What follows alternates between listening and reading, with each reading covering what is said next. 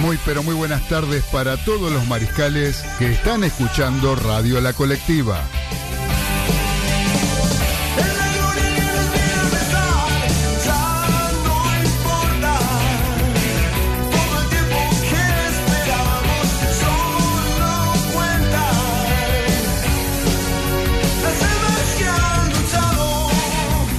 Les damos la bienvenida a una nueva emisión de Los Delirios del Mariscal, un espacio donde encontrarán la mejor opinión del acontecer deportivo y todo el rock argentino.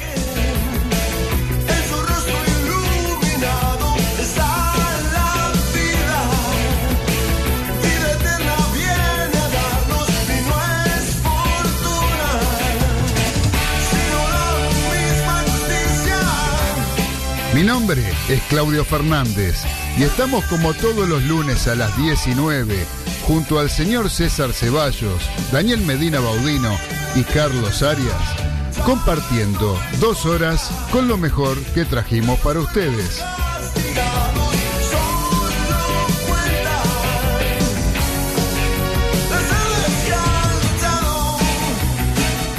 Siempre a través de Radio La Colectiva FM 102.5, transmitiendo desde el barrio de La Paternal, Ciudad Autónoma de Buenos Aires, ciudad capital de la República Argentina.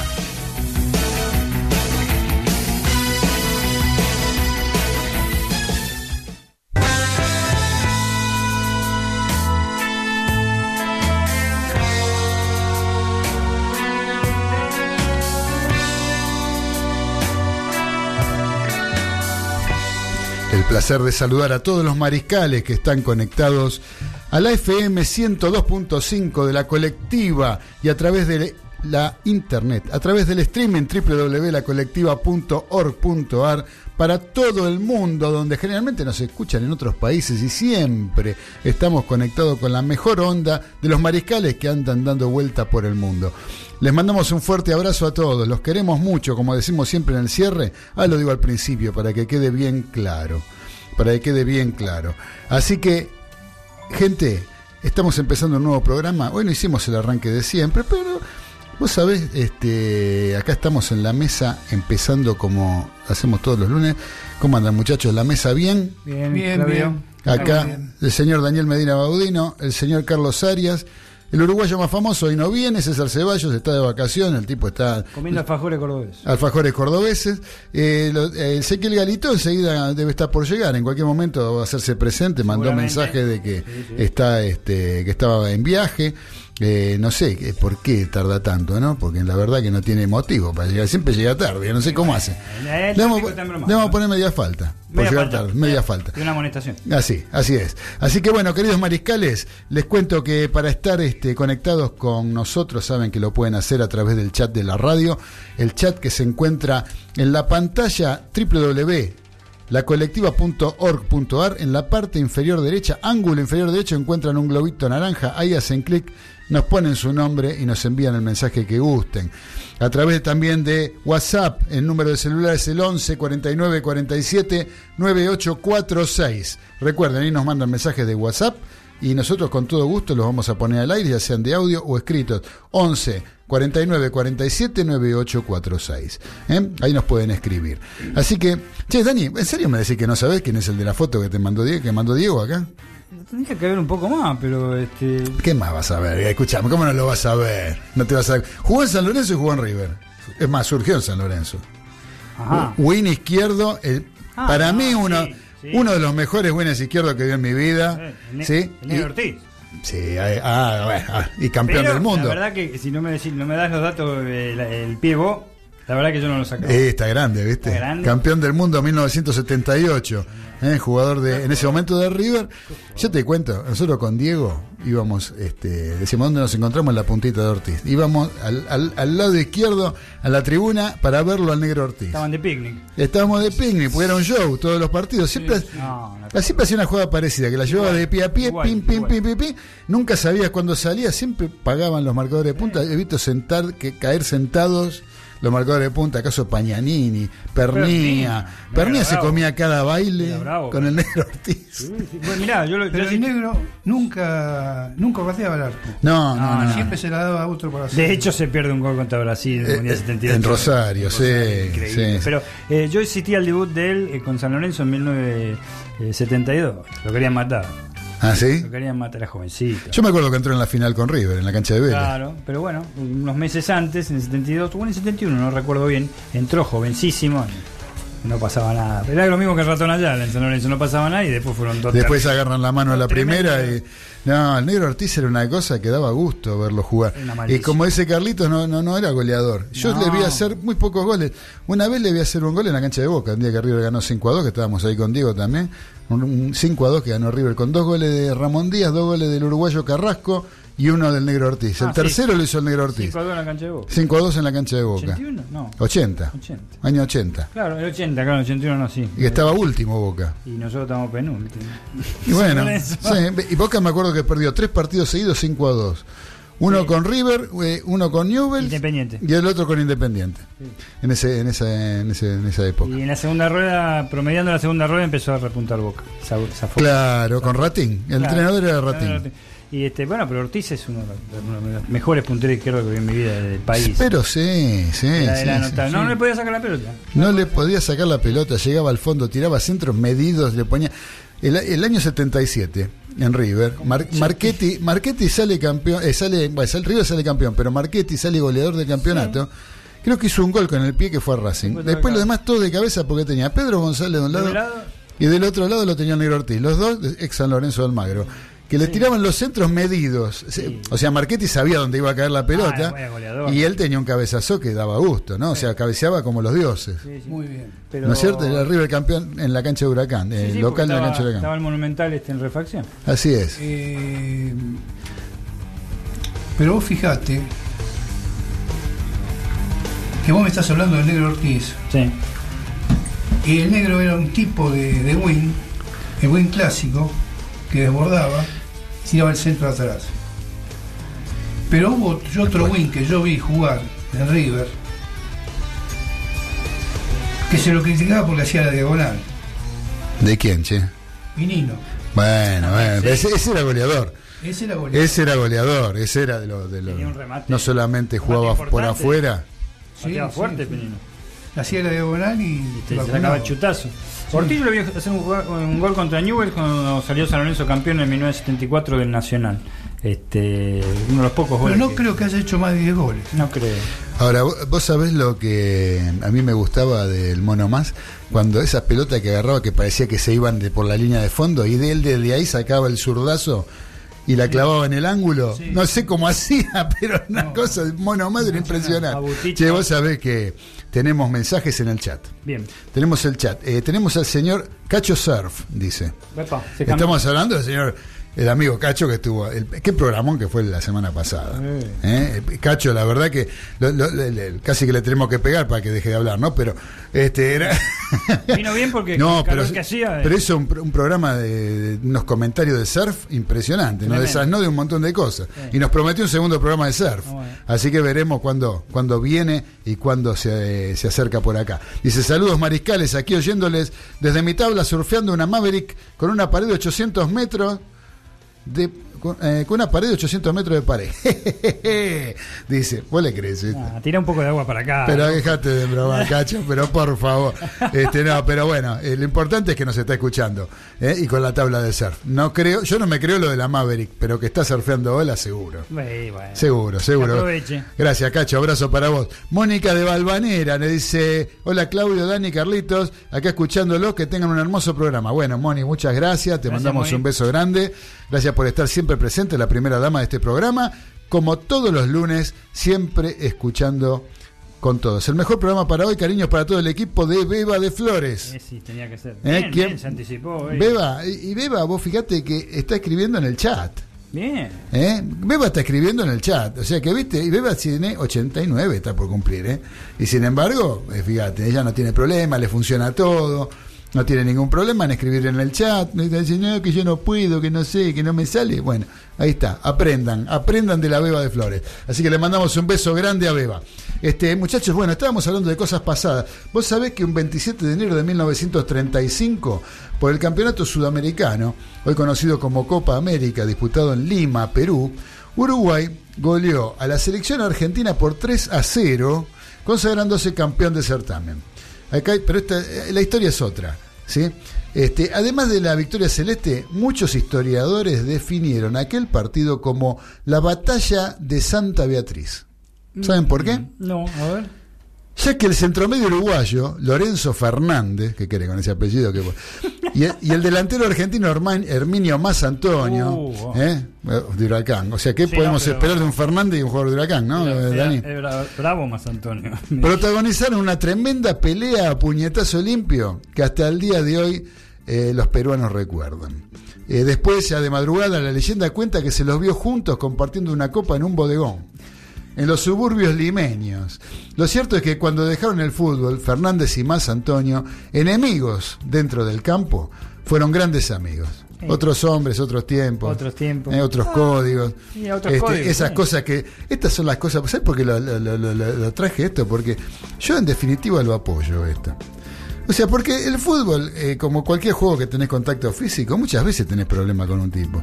Y tenés problema con un tipo, lo arreglamos enseguida, lo arreglamos, nos pegamos un par de piñas, y- pero dentro de la cancha. Terminó el partido y se acabó el problema. Siempre se acaba de.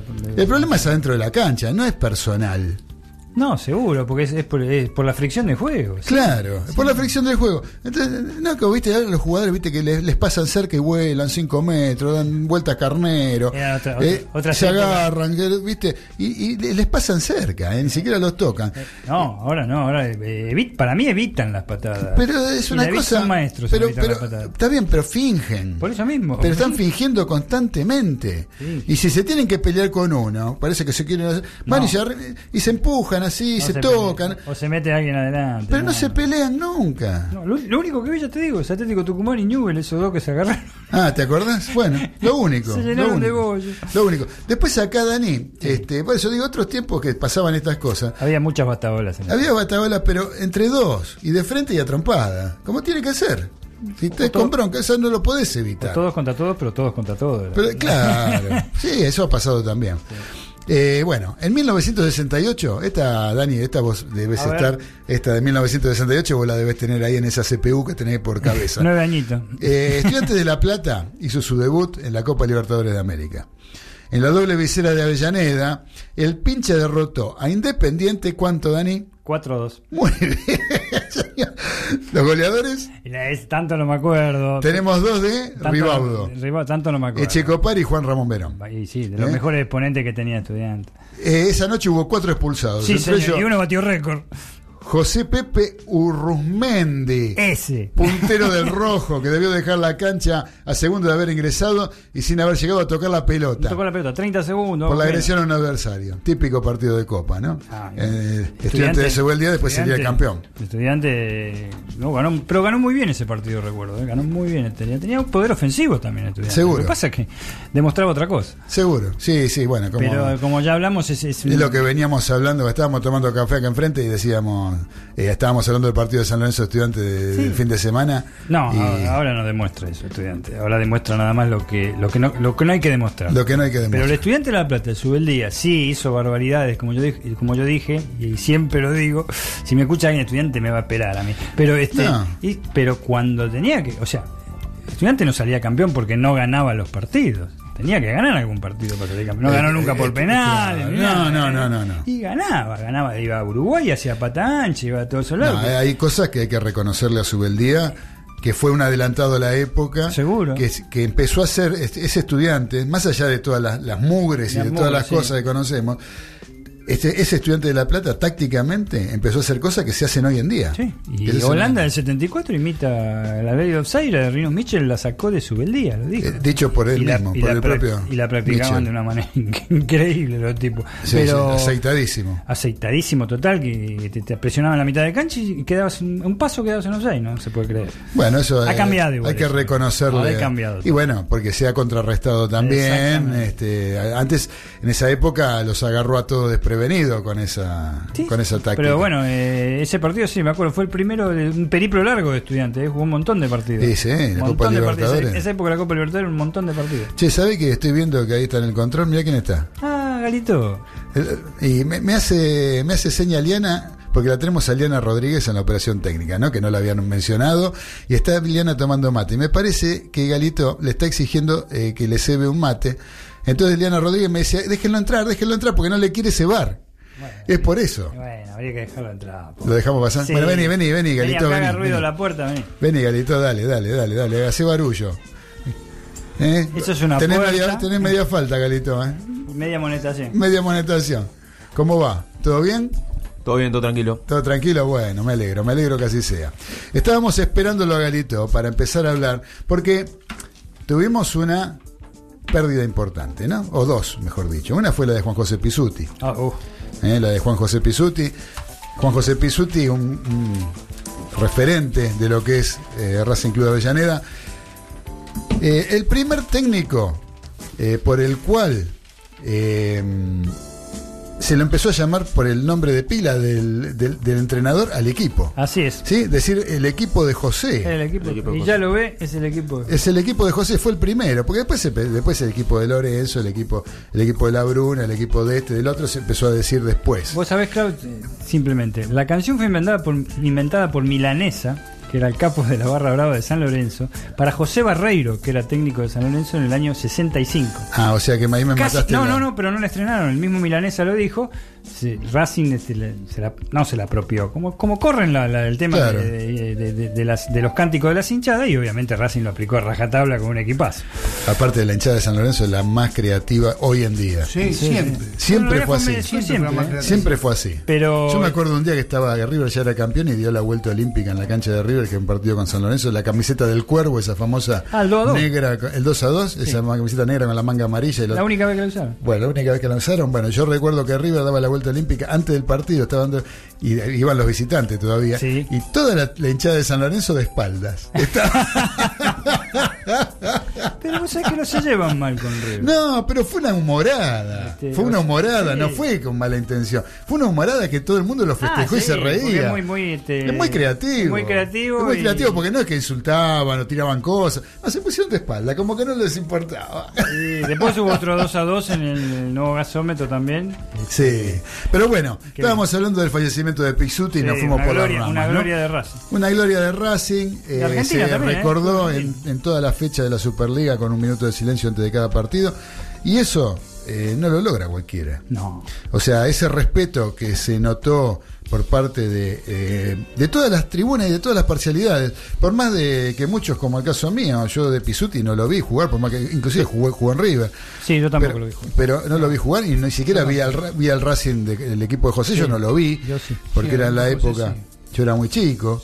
Uno de los mejores equipos de Racing de la historia. sin Sí, duda. sin duda. Impresionante. Sin duda, sin Combinaba duda. fuerza con, con técnica, pero mucha fuerza, sobre todo, mucho empuje y salir a ganar en todos lados. Y aparte, eh, con nombres que había jugadores que ya estaban medio como que venían libres, jugadores que, que ya Veteranos. estaban veteranos. Y lo repatri- eh, hace la repatriación Bocha de Maschio, Maschio. del Bocha Maschio. Bocha que Maschio. Todos creían que todo pelado vino acá, te, te viene a robar. Figura. Figura. Figura. Seguro. Figura, seguro. figura fue. Qué sé yo, Yaya Rodríguez también estaba grande, Martín, el capitán, también estaba grande, Antonio Carrizo, el arquero, era, era- era grande. Este Pero después, bueno, tenía figura. Rulli ya, sí, sí, ya era grande Rulli. Este, qué sé yo. Claro, todos jugadores con mucha experiencia y Sí, sin se lo embargo trajo a Raffo de armó un equipo que por lo que tengo entendido, un equipo con una, una dinámica bárbara, un tipo con Salía a ganar en toda la cancha. En salía- todas las canchas. en todas las canchas. Y, y bueno, y lo El que era único partido que Perfumo, pierde- Basile, Sí, el Panadero Díaz. El único partido que pierde es eh, Con River. Con River 2 a 0 y bien. No En llegó casi. de. No llegó al, al área de, de Pero River. eso fue en la segunda rueda. En la segunda rueda, en la primera 1 a 1. 1 a 1. 1 a 1. Y esa, el 1 a 1 fue eh, que le batió el, el récord de, de minutos sin goles al arquero de Racing que venía juntando. Exactamente, Carrizo. Eh, Sí. Antonio Carrizo. Que nada que ver con Amadeo Carrizo, obviamente. Ni con el locutor Antonio Carrizo. Ni con el locutor. Tipo- a mí no me gusta. Fíjate que el suplente de las cejas. El excelente de la sede, claro. y Carquero. Estamos, Qué hablando, la ¿eh? pocha. estamos hablando de Carquero. Ojo, vos ojo. sabés que Sí, hay un mensaje perdón. de Robert de Long Island Es grande, Robert. En Long Island, ¿eh? estado de Nueva York, Estados Unidos. Hola Mariscales, como siempre aquí presente, buen programa para hoy. Un abrazo a la mesa. Muchas Gracias. gracias. Gracias, Robert. Gracias, gracias, Gracias. Robert, un abrazo grande para vos también. Este, ya supongo que estarás de vuelta en Long Island. Estuviste paseando por ahí, te mandaste la foto que estabas en el Camp Nou, este, todo brigadito con una bufanda del Barça. Así que parecías un hincha culé más. Así que bueno, este, un abrazo, Robert. Eh, Robert, dijimos Long Island, pero bueno, eh, que los respetos pa- por- para las familiares de, de, de Tito Pisuti. Sí. Eh, ¿Sabés que fue entrenador de la selección nacional este, en el año 70 y, 70 y 70, eh, cuando vienen del, desastre del Mundial de México y fue eh, director técnico hasta 1972? Con buenos papeles, pero inmerso en, con buenos papeles, con buenos desempeños cada vez que. ¿Pero qué era? Se juntaban y jugaban, entrenaban un día Sí. en el Club IPF, en el viejo Club IPF, y, este, y, y jugaban. Y tuvo grandes este, enfrentamientos con Brasil y otros equipos europeos y salió cuarto en la minicopa de 1972 en, en Brasil. ¿Mm? Vos dijiste el desastre de México del 70. Sí, sí. Que, bueno, el Y eso que no jugamos. Por eso, que no Llegamos a clasificó. jugar, mamá. De- desastre. Eso no clasificó. Llegaba a ir ese equipo que estaba. Eh, Nos pintaban la cara. nos pintaban la cara, punto, seguro. Si le pintaron la cara a Perú, que era un equipazo. Perú tenía un equipazo. No, más o menos. Llegó a los cuartos con Brasil, obviamente. Ese Brasil. Ese Brasil es un equipo Una fabuloso. cosa de loco. Eh, queríamos recor- recordar ese fallecimiento, ¿no? El de Tito Pisuti. Eh, para toda la gente de Racing, lo Desde mayor ya. de los respetos desde, desde lo del Hilo del Mariscal. Y para todos los familiares y allegados de Tito Pisuti. Eh, por otro lado, dijimos Long Island, Estados Unidos, pero bueno, en Estados Unidos ayer hubo una noticia también lamentable. Sí, La, verdad, la verdad que sí. El fallecimiento de Kobe Bryant. ¿No es cierto, Galito? ¿Qué, qué pasó con Kobe Bryant? Sí, estaban viajando en un helicóptero y se estrelló ahí en California. Ajá, y, y vamos a explicar un poquito a los mariscales quién era Kobe Bryant, este, a qué se dedicaba, dónde apareció, qué, qué- qué- porque fue un monstruo de la NBA, un monstruo del básquetbol americano, Sí. y la verdad que es muy triste lo que, lo que ocurrió. Con el Tito Pisuti era un hombre grande, decimos, bueno, tiene su vida hecha. Este es un muchacho de 41 años, 41 años. Y la hija también murió. y la hija también, 13 años, sí. por eso. Y contanos un poquito de Kobe Bryant, dale. Bueno, Kobe Bryant debutó en el 96 en Los Ángeles Lakers y estuvo ahí 20 años hasta 2016. Con Estados Unidos ganó la medalla dorada en Pekín Ujú. 2008 y en Londres 2012. Bien. También campeón del Torneo de las Américas en Las Vegas en 2017. Ujú. Y después, bueno, ganó cinco veces la NBA, cinco anillos, 2000, 2001, 2002, 2009 y 2010. Y bueno, un montón de premios, dos veces MVP de las finales de la NBA, 18 veces el, eh, el equipo de las estrellas, cuatro veces MVP de, de All, All-Star Game de la NBA. Bueno, dos veces fue el máximo anotador en 2006-2007. Do- eh, nueve veces mejor quinteto ofensivo de la NBA.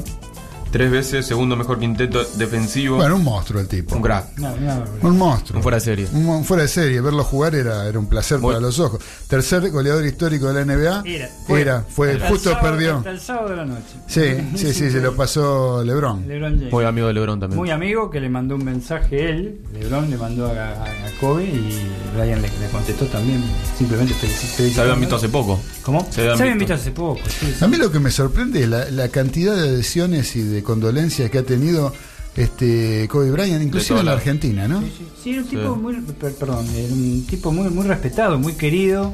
Eh, vos fijate que se, se retiró joven dentro de todo, pues se podía, ahora tenía 41, parece cuánto que se había retirado. 2016. 2016, o sea, este, cuatro años, los 37, con, con su calidad podría haber jugado un poco más, pero eh, ya llegan un, mon- un momento estos monstruos que ya no... Son 20 años. Son 20 años. ¿no? que, viene de Charlotte, este, que lo echaron de Charlotte. Sí. Lo echaron porque decía, este flaquito, pues esa es la gran diferencia con Jordan, no tenía no, no parecía que tenía físico, después te hacen el físico. Claro, ¿no? claro. Este, este flaquito no mete un doble, decía. Mamita querida. Todos los éxitos, ya sea Sí, deportivo, en toda la vida. en todo el lado, en todo lado en pasa todo algo. el lado Siempre pasa millonario. ¿eh? El fracaso te, te, Siempre te- un te marca siempre. ¿eh?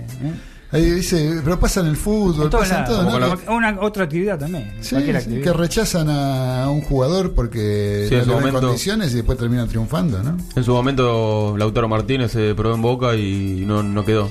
¿Viste? Eh, perfumo Bueno. en, en River. En pas- pasarela en boca. Exactamente. Y bueno, este hombre aparte era reconocido porque a su retiro el tipo dejó completamente el básquet sin dejarlo.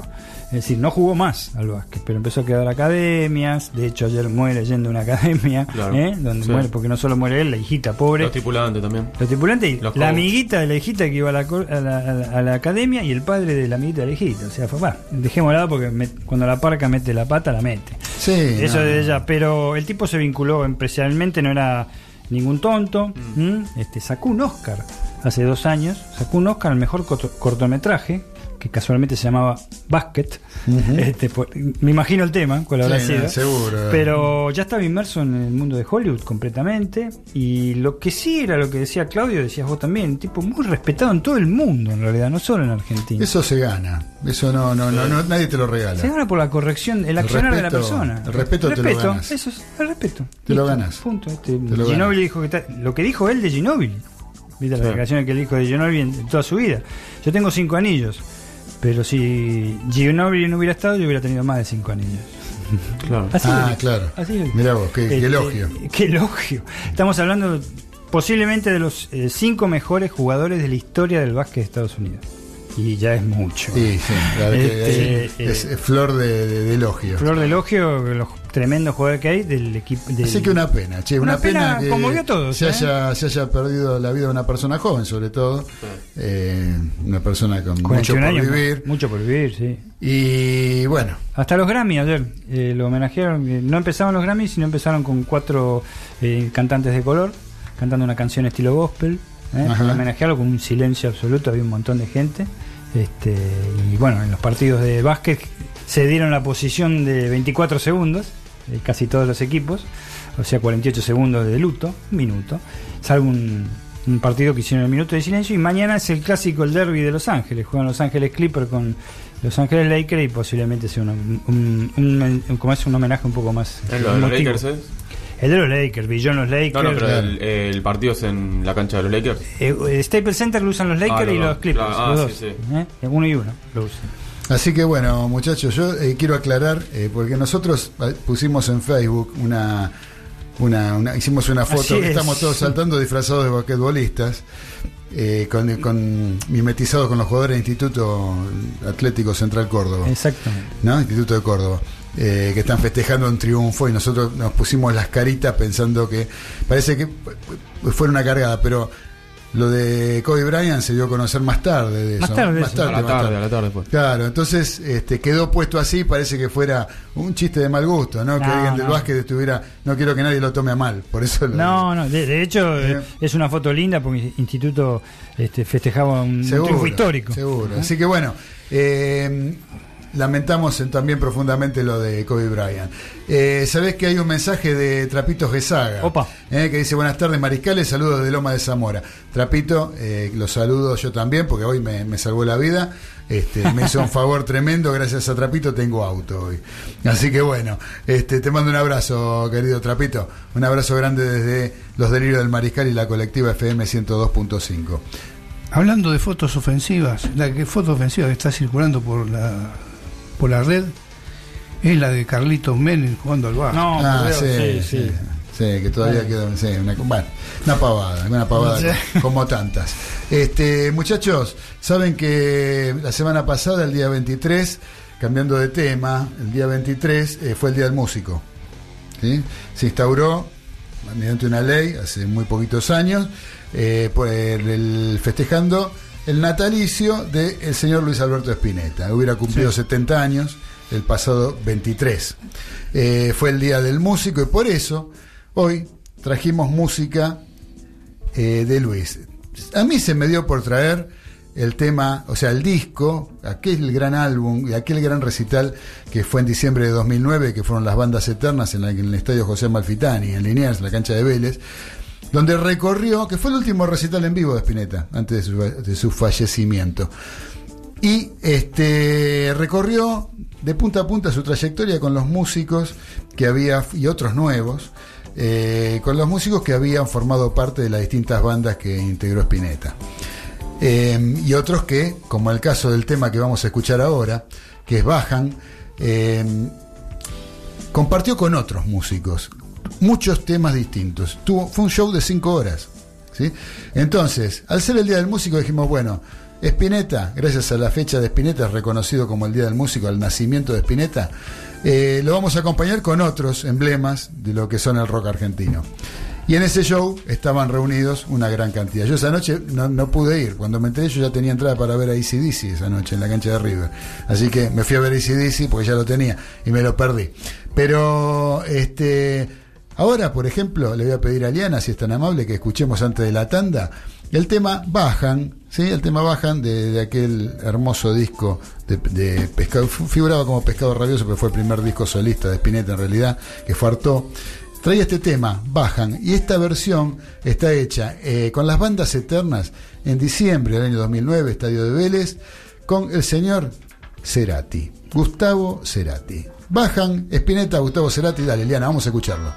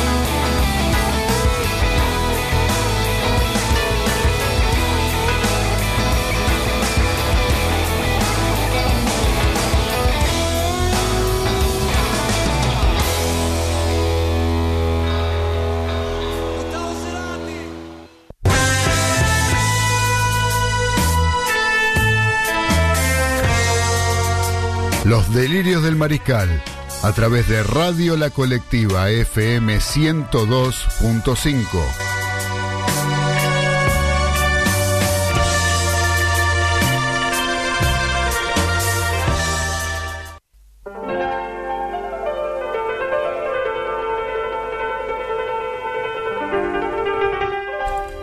Continuamos en los delirios del mariscal a través de la colectiva FM 102.5 y a través de www.lacolectiva.org.ar para todo el mundo. Todo el mundo, dije, y Robert de Long Island nos está mandando data de el señor Kobe Bryant acá, ¿sí? Nos está diciendo, dice, ¿sabían que jugó, que vivió en Italia y jugó al fútbol? Sí, era eh, muy aficionado al fútbol. ¿Le gustaba el fútbol? Sí, es cierto. Dice, hablaba muy bien español. Y manda Sí. un par de videos acá Sí. para que los veamos. Este, bueno, esto después lo veremos nosotros fuera del aire. ¿eh? Porque los videitos ahora, por radio los videos no se ven. Era, era admirador de Maradona en su ¿Admirador de. Maradona? Sí. Mirá vos. Messi mandó un pésame. Sí, hicieron un comercial juntos. Sí. Este, Así que bueno. Cristiano también. Cristiano también. Sí, Todo el mundo, todo Sí, el sí, mundo. tipo muy muy querido, evidentemente, sin lugar a dudas. Este, bueno, ¿qué les iba a decir, muchachos?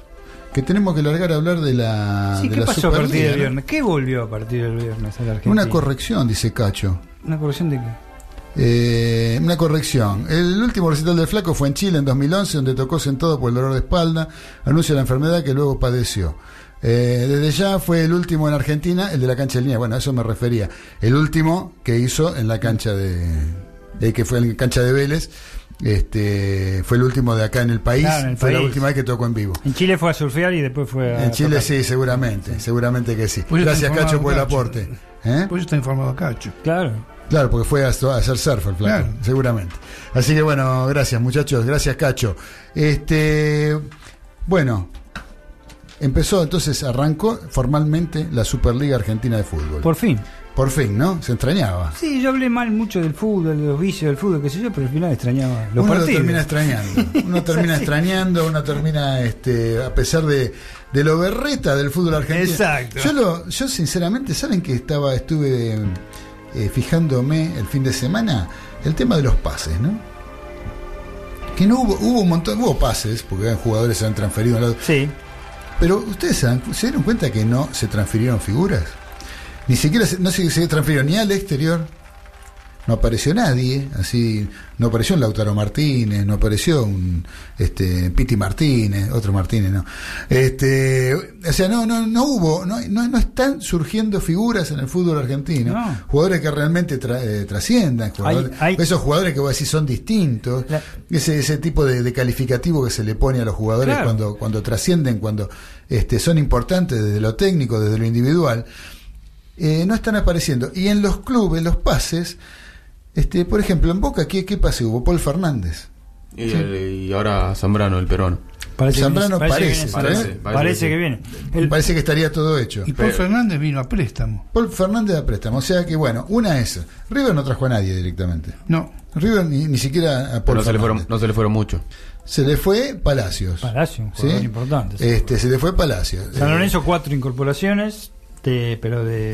pero no son No apellidos. son grandes, grandes incorporaciones. Que, ojo, que no quiere decir que no le, no le vayan a Que no rendir, rindan, claro, eh, sí. porque yo creo que en San Lorenzo lo- las incorporaciones que jugaron eh, tuvieron un buen desempeño sí, sí. En, el, pa- en el partido con estudiantes, eh, tuvieron buen desempeño y creo que le cambiaron un poquito la cara a San Lorenzo, que ¿no? sí. Le dieron una estructura, Otra creo que cosa. está, tra- está jugando otra cosa San Lorenzo. Sí, sí. Ahora después ahora lo vamos a Vamos desarrollar. a, a profundizar. Pero yo lo que voy es que no, no, no, no hay este no hay jugadores argentinos que estén eh, trascendiendo ni siquiera en el mundo, bueno, salvo Kun Agüero, bueno, Messi, que no está formado en la Argentina, Y y que- y tampoco está teniendo ahora- un gran desempeño. Ah, Lautaro está- lo echaron, mal, pero mal, lo- lo- Este- cómo se puso loco. se puso loco, eh, pero bueno, digamos que Lautaro se, es un jugador Y está, está consolidándose, me parece. ¿eh? Pero díganme otro jugador argentino que esté, más allá del Kun Agüero, digamos que haya surgido en el fútbol argentino, y que esté jugando en el exterior, en un club, que esté jugando en un club importante, No, y que, esté- que sea importante eh, desde Para el el desarrollo del juego, claro, eh, que tenga, esté desempeñándose en forma Como importante se puede nombrar a, a, a Dybala y Higuaín en la Juventus, pero no, no trascienden. Dybala no trasciende, que es joven, y bueno, de... de- Y Rojo no juega nada. eh, No juega Rojo muy- está por volver, eh, puede, por puede volver, estudiante. Higuaín ya está de Ah, vuelta. está, está de es vuelta. un jugador que está grande. Si, si te descuidas, el Chimi Ávila de Osasuna es el que increíble que metió nueve goles, pero se rompió los ligamentos este fin de semana, no juega más. Claro. Por seis meses. No, pero por eso, Pero tampoco, pero digamos, tampoco. y después, lo que es el fútbol argentino, ya River no compra más jugadores que antes compraba, le compraba a los equipos chicos, le compraba el que surgía más o menos. Después, este, no hay, vos fíjate lo que fue Racing. ¿Sí?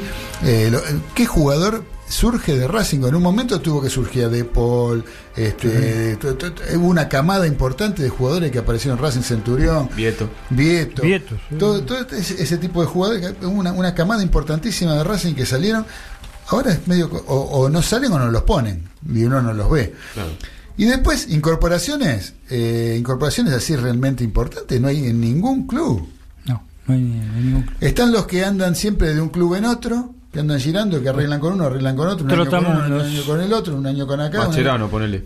bueno, sí, o, o sí, o, O jugadores de estos que juegan, o Silva, eh, que es un buen jugador, pero ya es un jugador veterano, un jugador Caru- con 40 Caru- años. Caruso Argentino Junior, pero ya también en el ostracismo de su carrera. Después, este, qué sé yo, este, esos jugadores tipo que andan jugando, que uno yo sinceramente, eh, muchos no los conozco, pero yo veo que hay jugadores que andan girando. En, en la zona sur, por ejemplo, Sí. un año juegan en Arsenal, otro año juegan en Lanús, otro año juegan en Banfield, otro año- y andan por ahí. Lo que le queda cerca de la casa. Lo que le queda cerca de la casa. O sea, pero digamos que no hay jugadores que trascienden. Eh, Ubita Fernández, que, que arregló con San Lorenzo San Almagro. Sí.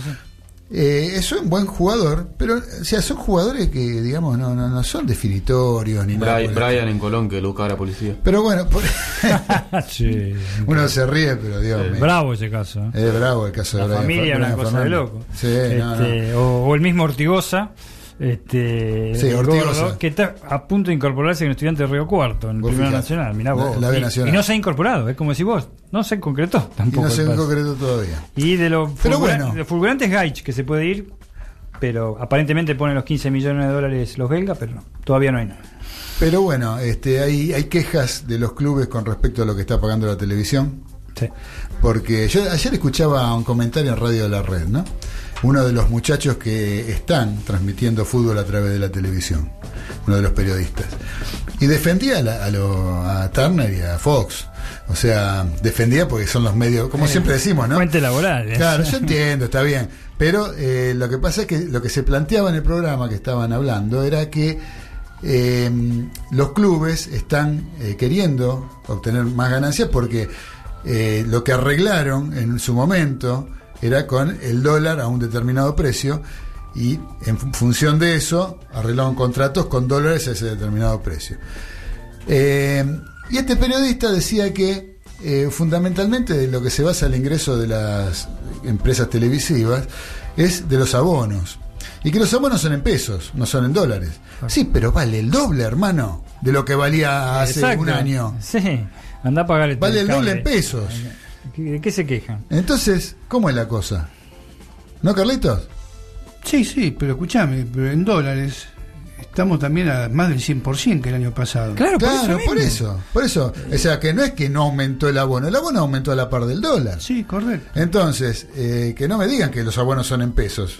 Los abonos son en pesos, pero, Sí, pero a viejo, precio dólar. Entonces, este, los clubes, de cierta forma, eh, los clubes lamentablemente no administran las cosas como lo tendrían que administrar, ¿no? Eh, lo que para lo que llegó la Superliga, que era para poner orden en todo esto, teóricamente, ¿cómo, cómo- mirá cómo te reís, Carlita. ¿Y qué querés que haga?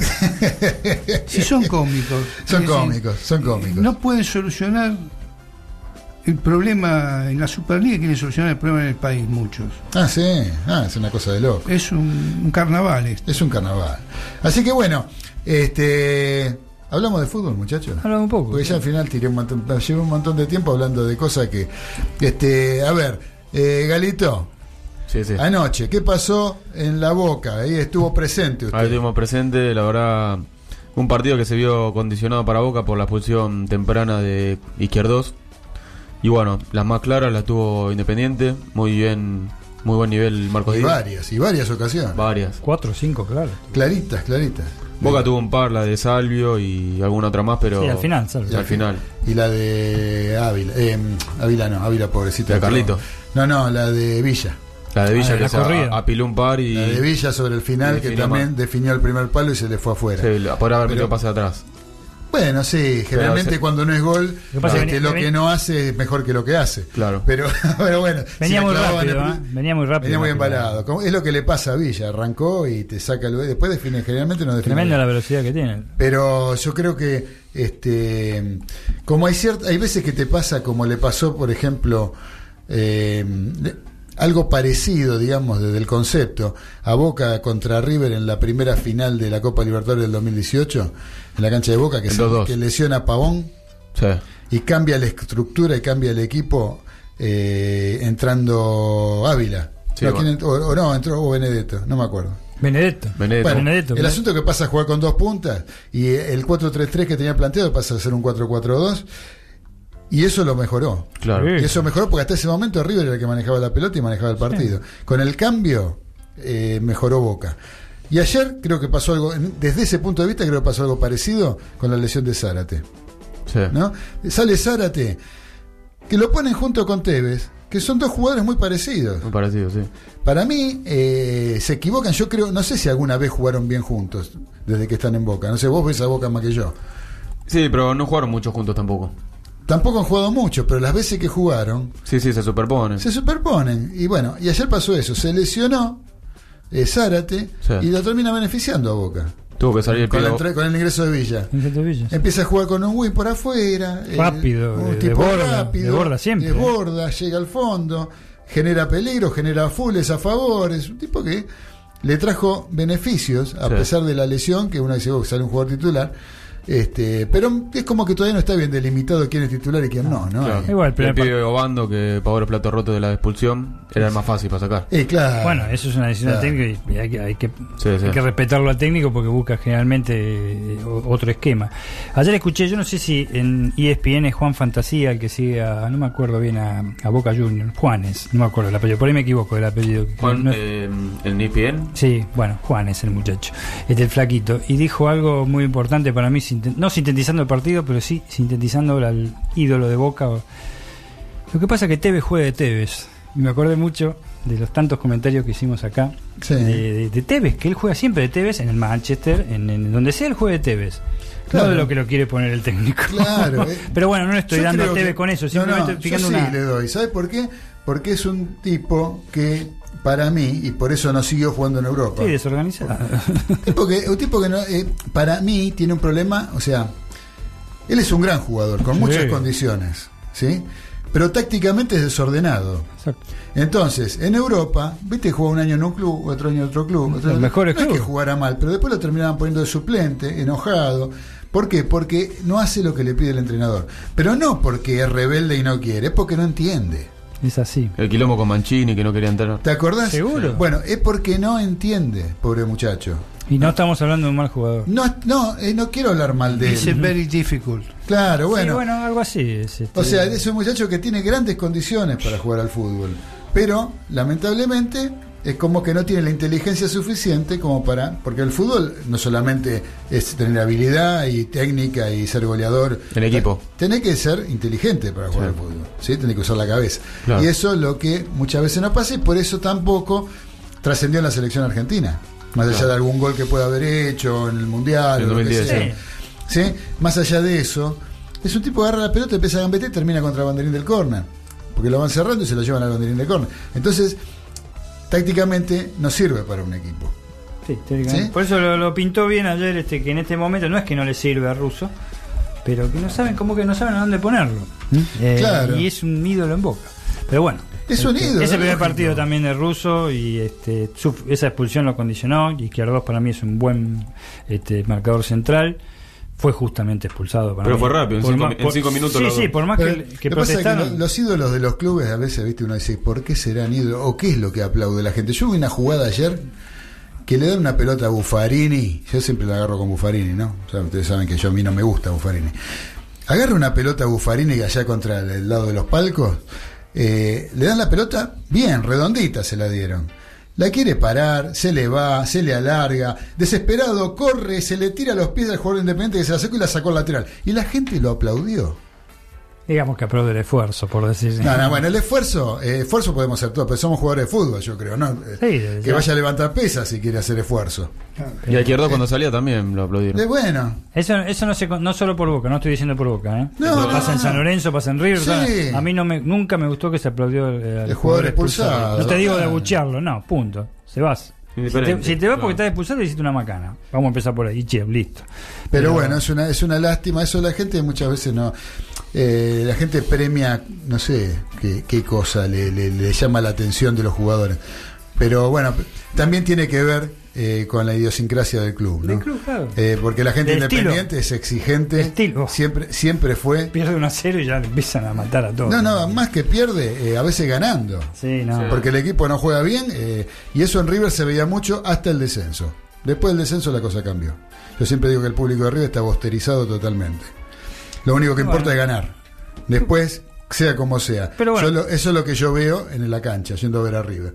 Eh, yo pienso que se perdió esa esencia del, del hincha de paladar negro, ya no existe más en River. Yo me acuerdo siempre el partido en cancha de River de Newell's Old Boys contra River 5 a 0. 4 a 0 de ¿Las expulsiones? no no de Newell's sobre River y dirigía Didi Ah, sí. la mano nos quedaba en roja de aplaudir al equipo Claro. y perdimos 4 a 0 Claro, bueno, sí. O muchas veces dice silbando el equipo ganando. sí sí sí, sí. El equipo ganando, pero no jugaba bien, o no era vistoso, luego o no era, silbado. y era silbado. Eso se terminó en River. Sí. Eso se terminó. Lo de- que se este- terminan todos los clubes, ya no solo en- Sí, bueno, seguro, pero en River se terminó después del descenso.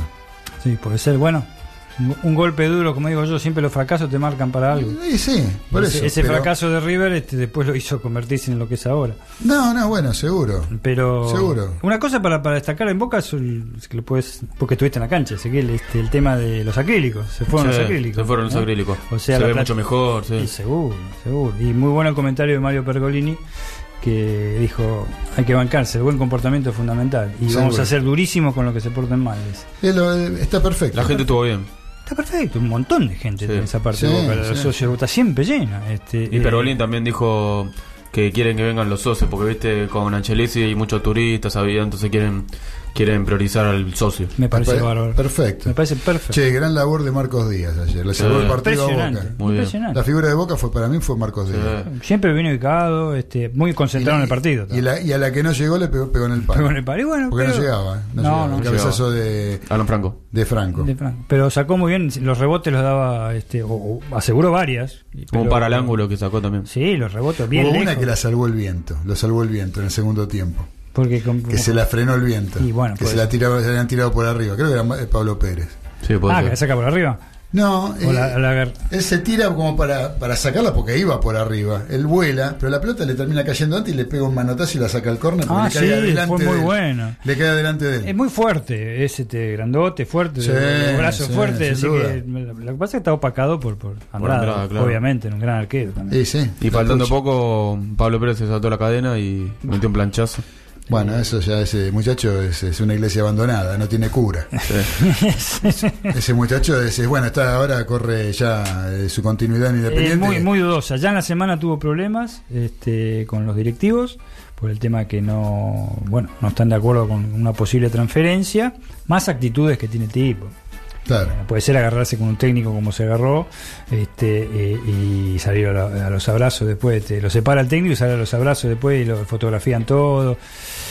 Las cosas Es que un hizo- muchacho con un un carácter raro. eh, muy especial, ¿no? Y, y siempre fue así, ¿eh? Siempre fue así, en Newell's también, en Newell's y en tremendo. Unión. Yo tenía me- me- gente amiga en Santa Fe que me cuentan que lo que fue en Unión eh, era lo mismo, ¿eh? No sabía cuánto duraba dentro de la cancha. No, es, es increíble. es una lástima, porque empezó jugando de 10. Es un jugador de. Yo lo vi contra Newell's, contra San Lorenzo, en cancha de San Lorenzo, joven él, un equipazo de Martino, Sí. muy buen equipo. El tipo jugaba, jugaba Muy bien. buen jugador. Jugaba También bien. tiene unas condiciones tremendas. Tremendo. Pero tiene un carácter que hace cosas que vos. Aparte, ayer le estropea al partido Independiente. Sí. eh, como Izquierdo se lo estropea a Boca, eh, lo Independiente eh, se lo estropea a Pablo Pérez. En una jugada, si vos me decís En el área que de fue y, Boca. y Villa se le fue en velocidad y lo agarró contra la línea allá en el área de Independiente eh, y se le hizo full porque se le escapaba. para porque- que no hiciera el gol, exacto. pero en una salida de Boca, Boca, no. va y le mete un planchazo sin ni, ni A Campuzano. a Campuzano. Eh, Sí, no sé si lo agarraba. No, le- no lo tocó tampoco, seguro. Como no, no, no, lo pisó, lo pisó. Un poco, pero. Lo pisó, lo pisó. Pero bueno, este, vos sabés que tenemos acá eh, un mensaje del señor Guille Cabral. O sea, Epa, eh, Hen- Hendrix, de de Barracas, Barracas. que dice, buenas tardes Mariscales, acá escuchando el programa con un amigo del Fortín que me pregunta si saben si va a jugar Centurión. Eh, están, la- lo están poniendo a punto. Sí. Lo están poniendo a punto. Todavía no está para jugar. Sí, porque tenía poco Ni entrenamiento. siquiera suplente, claro. Ni siquiera de Sí, suplente. sí, estuvo en la cancha, pero este no, no, no, no integró el. el o sea que por ahora se está salvando Vélez. Estuve estos días con el señor Vivachi. ¿El señor Carlos Vivachi? Sí, el señor Carlos Vivachi. Ajá. Dice, decirle a ese negro a ver cuándo va a invitar al programa. ¿A Carlos Vivachi? Pero Sí, así él nomás. puede venir cuando Así él nomás. quiera. No tiene que pedir permiso. no tiene que pedir permiso, él está invitado. Bueno, yo me voy a encargar. Yo me voy a encargar porque se hace ahí el regalón. Sí, sí, sí, él, Es- si no le soban el lomo, no. Él sí, hay que mandarle una invitación en especial, pero ¿qué se piensa? Una limusina. ¿Qué se piensa que? No, sí, vos sabés que, eh, señor, eh, bueno, a Carlos Vivachi, si está escuchando, le mandamos un fuerte abrazo y sabe que está invitado para venir a la colectiva cuando él gusta.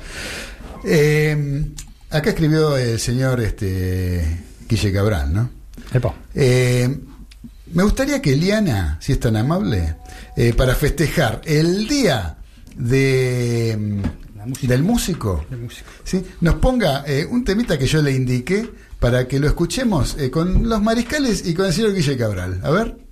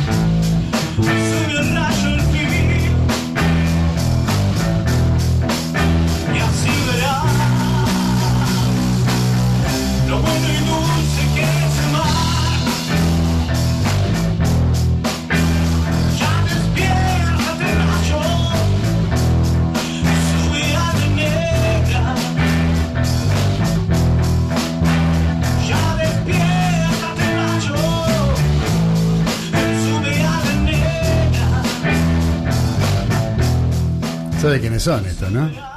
Y me, me, me, me parece que sí. Es- ese bajo lo escuchan, ¿no? ¿Se El escucha? bajo, el escuche lo toca alguien que, que está Sí, acá hablando. en el negro. Y este, ahora me gustaría que escuchen el solo del señor Guille Cabral. A ver, Liana, ponelo, ponelo.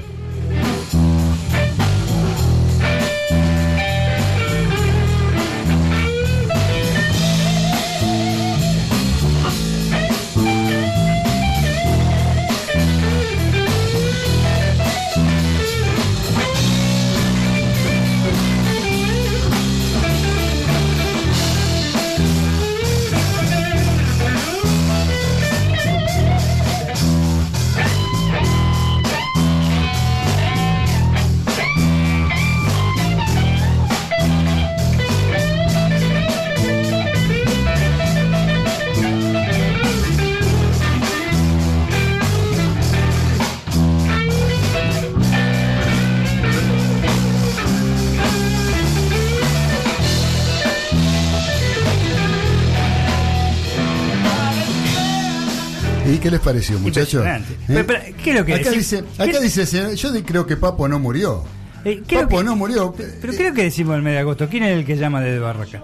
El señor Jimi Hendrix. Jimi Hendrix no murió. No. Vive en Barracas. Exacto. Vive en Barracas. Es el señor acá, Guille Cabral, que se escuchó en esa guitarra. Impresionante. En, en la voz está el señor Facu Estruza. Facu Estruza. ¿eh? Y en la batería, el amigo Javier Martín. Un cuervo. Eh, cuervo de ley, cuervo de ley, y ahí estuvimos escuchando para festejar, dice no hagas papelones, pone Guille acá. Pero qué bárbaro, eh, como si él es, es humilde, ¿eh? es humilde. Así que bueno, ahora sí vamos a escuchar, este, para festejar en serio el Día del Músico, de aquel famoso recital, como nombramos antes, que fue el de las bandas eternas, último en la Argentina, así queda claro para el señor Cacho de la Bianca en el estadio de Vélez Arfield.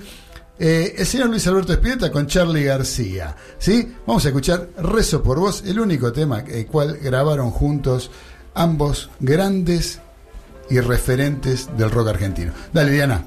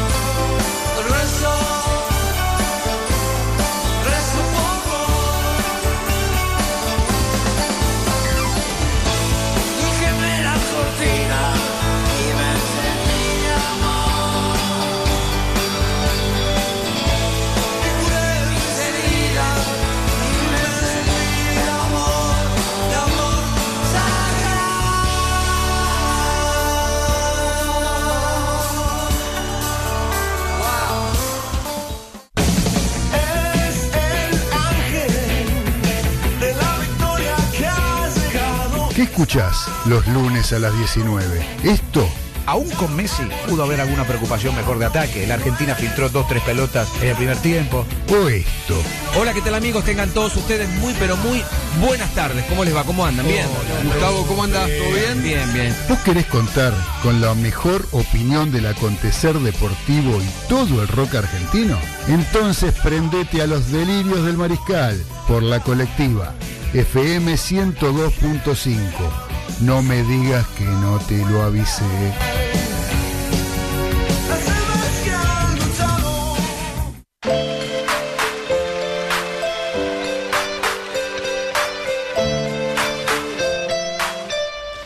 Continuamos en los delirios del mariscal a través de la colectiva FM 102.5 y a través de internet por www.lacolectiva.org.ar donde tenemos más mensajes acá en el chat de la radio. Recuerden que tenemos un chat donde en la página www.lacolectiva.org.ar en el ángulo inferior derecho de la pantalla van a tener un globito naranja y hacen clic ponen su nombre y nos envían el mensaje que gusten que nosotros lo leemos, como en este caso el señor Cacho Surf. Cacho Surf se llama. Este, dice, no puedo pronunciar el nombre de esa cancha, se refiere a la de Vélez. ¿Cómo no va a poder nombrar? Que diga José Malfitán. José Malfitani. No. Este, Buffarini es un traidor, aguante oeste, pone. Por eso no puedo hablar de Vélez. él. Eh, hablando de la vuelta de Centurión, ¿qué pasó con Osvaldo en Banfield? Pregunta.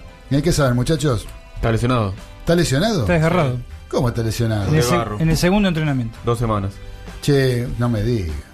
Y, y bueno, era, eh, también un tipo que hace cuatro años que no juega, Claro, se claro. pone a la par de, queriéndose poner a la par de los que están en actividad, lo más probable es que el músculo no esté en condiciones. segundo entrenamiento se desgarró. Se desgarró. Vos sabés que el mensaje de Diego de Golnay que nos dice eh, que era con respeto lo del Día del Músico, que tengamos respeto, se refiere a lo que grabamos nosotros, ¿no? Seguramente al señor Guille Bueno, Cabral y, a, y a- y a un servicial, como decía Carlito Guille no va a decir nada. Guille no va a decir No, Guille dice que el sol estaba redesafinado, que Por no le gusta, que, yo, me dice Es- que, es dice que, que ponga algo mejor. Para a mí me gustó. A mí también. Sí, él dice, él dice, me, me estás cargando. No, no te estoy cargando, porque los demás estuvieron bien, yo estuve mal. Pero qué tipo, che, se tira abajo. Los artistas son así. ¿Qué? No, no te creas, eh. Varios son así. No te creas, Varios no te así. Así que bueno, este muchachos, estamos viendo que está jugando Argentina sub-23 en el torneo preolímpico de Lima, de Perú. No, no, de Colombia. Colombia, Ah, Colombia. perdón, En Pereira. de Colombia. ¿De dónde? Pe- ¿Perú qué hay? en Pereira. Perú? ¿En Perú qué hubo? En Perú los panamericanos estuvieron hace poco. Panamericano, por eso se me mezcla todo. Gol. Gol, Gol de Argentina. argentino. ¿Quién? Macalister. Macalister. Macalister. Alexis McAllister, el gol de Argentina. ¿Cómo está ese partido, Galito? 1-0 a los 11 minutos del primer tiempo. Primero llegada Argentina, que ¿Con, no. ¿Con quién está jugando Argentina? Con Ecuador. Con Ecuador. Que Ecuador va es último. eliminado ya del torneo. Argentina, si gana hoy, con amplias posibilidades de clasificar. Amplia, no todavía toda. No todavía no la, del todo. la grande no del todo, Sí, pero tiene grandes posibilidades de clasificar. Sí, sí. Hoy queda libre Chile, ¿no? En esta Porque fecha. libre Chile y, que es el que está Ar- compartiendo la punta con Argentina. y Argentina, el último partido es con Venezuela. con Venezuela. Que hay muchas veces en, en las eh, en seleccionados así este, más juveniles, eh, Venezuela suele tener buenos Ah, equipos. hace cuatro años que ha mejorado muchísimo. Por supuesto, así es. Así que bueno, este seguimos hablando un poquito de la Superliga ahora, querido capitán de los polvorines. Dígame, eh, ¿cómo vio a su querido San Lorenzo de Almagro? Bueno, eh, realmente lo vi este cambiado al equipo. Sí, ¿eh? ¿no? este, después de un primer tiempo, este, realmente yo se los comentaba a mis allegados, los hice reír un poco. Casi me enfermo de conjuntivitis en el primer tiempo a ver San Lorenzo Estudiantes. A pesar de la posición de periodista, casi me enfermo de conjuntivitis. Fue una cosa de locos. Fue- Entre fue el calor, que, el calor que hacía fue un dolor de ojos. Realmente un equipo sin ofender que no propone nada como Estudiantes de La Plata contra un equipo que el primer tiempo se puede decir que no sabía que jugaba, que era San Lorenzo. No sabía realmente que jugaba, con las cuatro, con tres incorporaciones, ¿eh? una por cada línea excepto el arquero. Donati, eh, Rodríguez y mm, Ubita Fernández, ¿Qué cumplieron? que cumplieron, pero en el segundo tiempo. El segundo tiempo. En el segundo tiempo levantaron los gemelos paraguayos, la verdad, jugaron juntos, jugaron, a mi, a mi, a mi criterio jugaron bastante bien. Los hermanos Romero. Los hermanos Romero. Estudiantes se tiró completamente atrás desde que sonó el pito inicial del segundo tiempo. No sé si se quedaron duros por el tema de que se cortó la luz justo otra vez, pero se tiró atrás Y San Lorenzo empezó a generar situaciones de gol sin mucho, ¿eh? pero con buenas llegadas. Sí. Y el gol es un golazo, a pesar de que el 10 Ramírez intenta tirar el arco y le sale centro y este goleador de San Lorenzo, Pritón, este, convierte. Lamentablemente un desacierto después en San Lorenzo que tenía el partido no controlado porque faltaba muchísimo tiempo, no estaba controlado el partido, hace que eh, eh, Colochini se pase en un pelotazo aislado, parezco Roberto Reina Rosario, este, un pelotazo aislado de- del volante del volante estudiantil, este, lo- el, el- el hijo de Chapa Retegui, el chico Retegui de estudiantes que entró y obligó bastante, este, eh, Colochini se pasa y una desinteligencia entre el último hombre y el, y el arquero de San Lorenzo motiva el empate de estudiantes. Fíjate, no, eh, estuvo, estuvo vivo Retegui. ¿eh? estuvo vivo, ¿no? Después tuvo en varios, varias No, llegadas. pero en el gol, en la jugada del gol me refiero, porque la pelota era larga y estaba perdida. esa. Otro, otro delantero por ahí se vuelve, se, se frena. Cuando ve que llega el arquero y Colochini, porque era de ellos, no, no, no había. Lo que hace, lo que hace bien Retegui es dejarlo pasar de largo a, a Colochini. A Colochini, Porque sí. Colochini lo que intenta hacer es cubrir apoyándose en el cuerpo de Retegui. Y Retegui lo hace, le saca el cuerpo. ¿Y qué hace Retegui? Si- eh, Colochini sigue de largo. Que le da la posibilidad a Retegui de tocar la pelota antes de que llegue Torrico. Exacto. ¿Sí? Y tocársela y hacer el gol. Eso este, es una viveza del pibe. de- Sí, posibilita un impensado empate hasta el momento. Eh, San Lorenzo después fue más, llegó algunas veces, no tantas. Y Estudiantes se conformó con el empate. Mm, La, la crítica lo juzgó a Mascherano como el mejor jugador. Sí, fue el mejor jugador de los 22. Puede ser, por un sí. promedio de 6 puntos, quizás 7 con regalo. Fue lo más ordenado. Y bueno, vamos a ver, ahí el, el futuro se llena de, de- de- de sorpresas positivas para San Lorenzo, me parece. Tiene partidos bravos hasta que finalice el campeonato, pero este unos tres puntos que le hubieran venido muy bien, no por el tema. San Lorenzo no creo que tenga condiciones ni equipo para ser campeón, ni pelearlo siquiera al, campeonato. Por el promedio. Por el promedio. Ya, estar con 29 puntos en este campeonato era bastante bien. Ah, con el promedio y aparte, pero yo creo que así todo se abriga una esperanza. Para Se ve una esperanza. Otra cosa, San Lorenzo jugó con línea de 4, no jugó con Yo línea lo de vi muy, 5. mucho más compacto el equipo que lo que venía haciendo Eh, eh, hasta con Pisi, por ejemplo. Sí, ¿no? mejoraron los, dos- los dos centrales, mejor dicho, los dos mediocampistas centrales que jugaron quitaron bastante. Torito Rodríguez me sorprendió, no tuvo una gran tarea, pero no, no, no desentonó. Este, y la saga central, Colochini lamentablemente con ese, con ese error. Eh, Donati me pareció un partido de 6 puntos. Este, le falta fútbol, me parece a Donati. Eh, Le falta fútbol, sobre todo alguna imprecisión en pases en, en la primera mitad, ¿m? que quedaron cortos y peligrosos para un central con los malos pases. Y Ubita Fernández me gustó, el- es un muchacho muy veloz, muy veloz. Y este y que en el- pero en el juego corto, en el toque de paredes con los paraguayos anda muy bien. Bien. Y en estudiantes, bueno, sí, la verdad que Mascherano se, se destacó dentro de ese equipo. Los dos centrales como siempre, reventando pelotas y después no, no, no, no vi figuras, salvo Retegui que obligó siempre, ¿eh? Yo tengo, vos sabés que yo tengo mis, mis resquemores con Mascherano, ¿no? A mí me pareció, eh, hasta en el mejor momento de Mascherano yo lo criticaba a Mascherano. Y eso eh, es testigo del señor Carlos Vivachi, por ejemplo, ¿eh? cuando Sí, hacíamos sí. el programa. Eh, que yo, Mascherano decía, no, pero ¿cómo hablan mal de Mascherano? Porque Mascherano es un tipo, por empezar, para lo que era la selección argentina es un- y lo que es el fútbol de hoy en día, eh, es un jugador que necesita un tiempo más que los demás. La pelota la tiene que parar, tiene que mirar y tiene que pasarla recién. Y hoy en día se juega uno o dos toques. Es cierto, No, co- no como Mascherano. Lo hizo siempre eso, ¿eh? Eh, en- cuando en su mejor momento en River, en la selección nacional, era un tipo que siempre quitó la pelota. eh, pero ya te digo, lo que fue el partido ese, los 22 hombres, fue lo más destacado, me parece. ¿eh? Sin, sin Sí, elevarlo sí. a una, una pirámide en lo alto que, que sea lo mejor de lo mejor. Yo, este, Le alcanzó, A digamos. mí Mascherano nunca me, me- me terminó de gustar. Siempre. eh, aparte, bueno, yo eh, le tengo idea y como. eh, ayer lo hablábamos, ¿no? Ayer lo hablábamos con el, este, por teléfono, Dani. ¿Te acordás que yo te decía que a mí, particularmente. O sea, uno. Yo siempre hablo de que objetivamente no se puede hablar demasiado. Porque uno siempre tiene cuestiones que lo involucran y cuestiones que influyen sobre uno. Eh, y yo no puedo dejar de ser subjetivo con Mascherano, ¿no? Después de lo que le hizo a los hinchas de River en, en Japón. En Japón. Este, yo a Mascherano no, no, no. Pero más, yo antes de eso ya lo criticaba a Mascherano.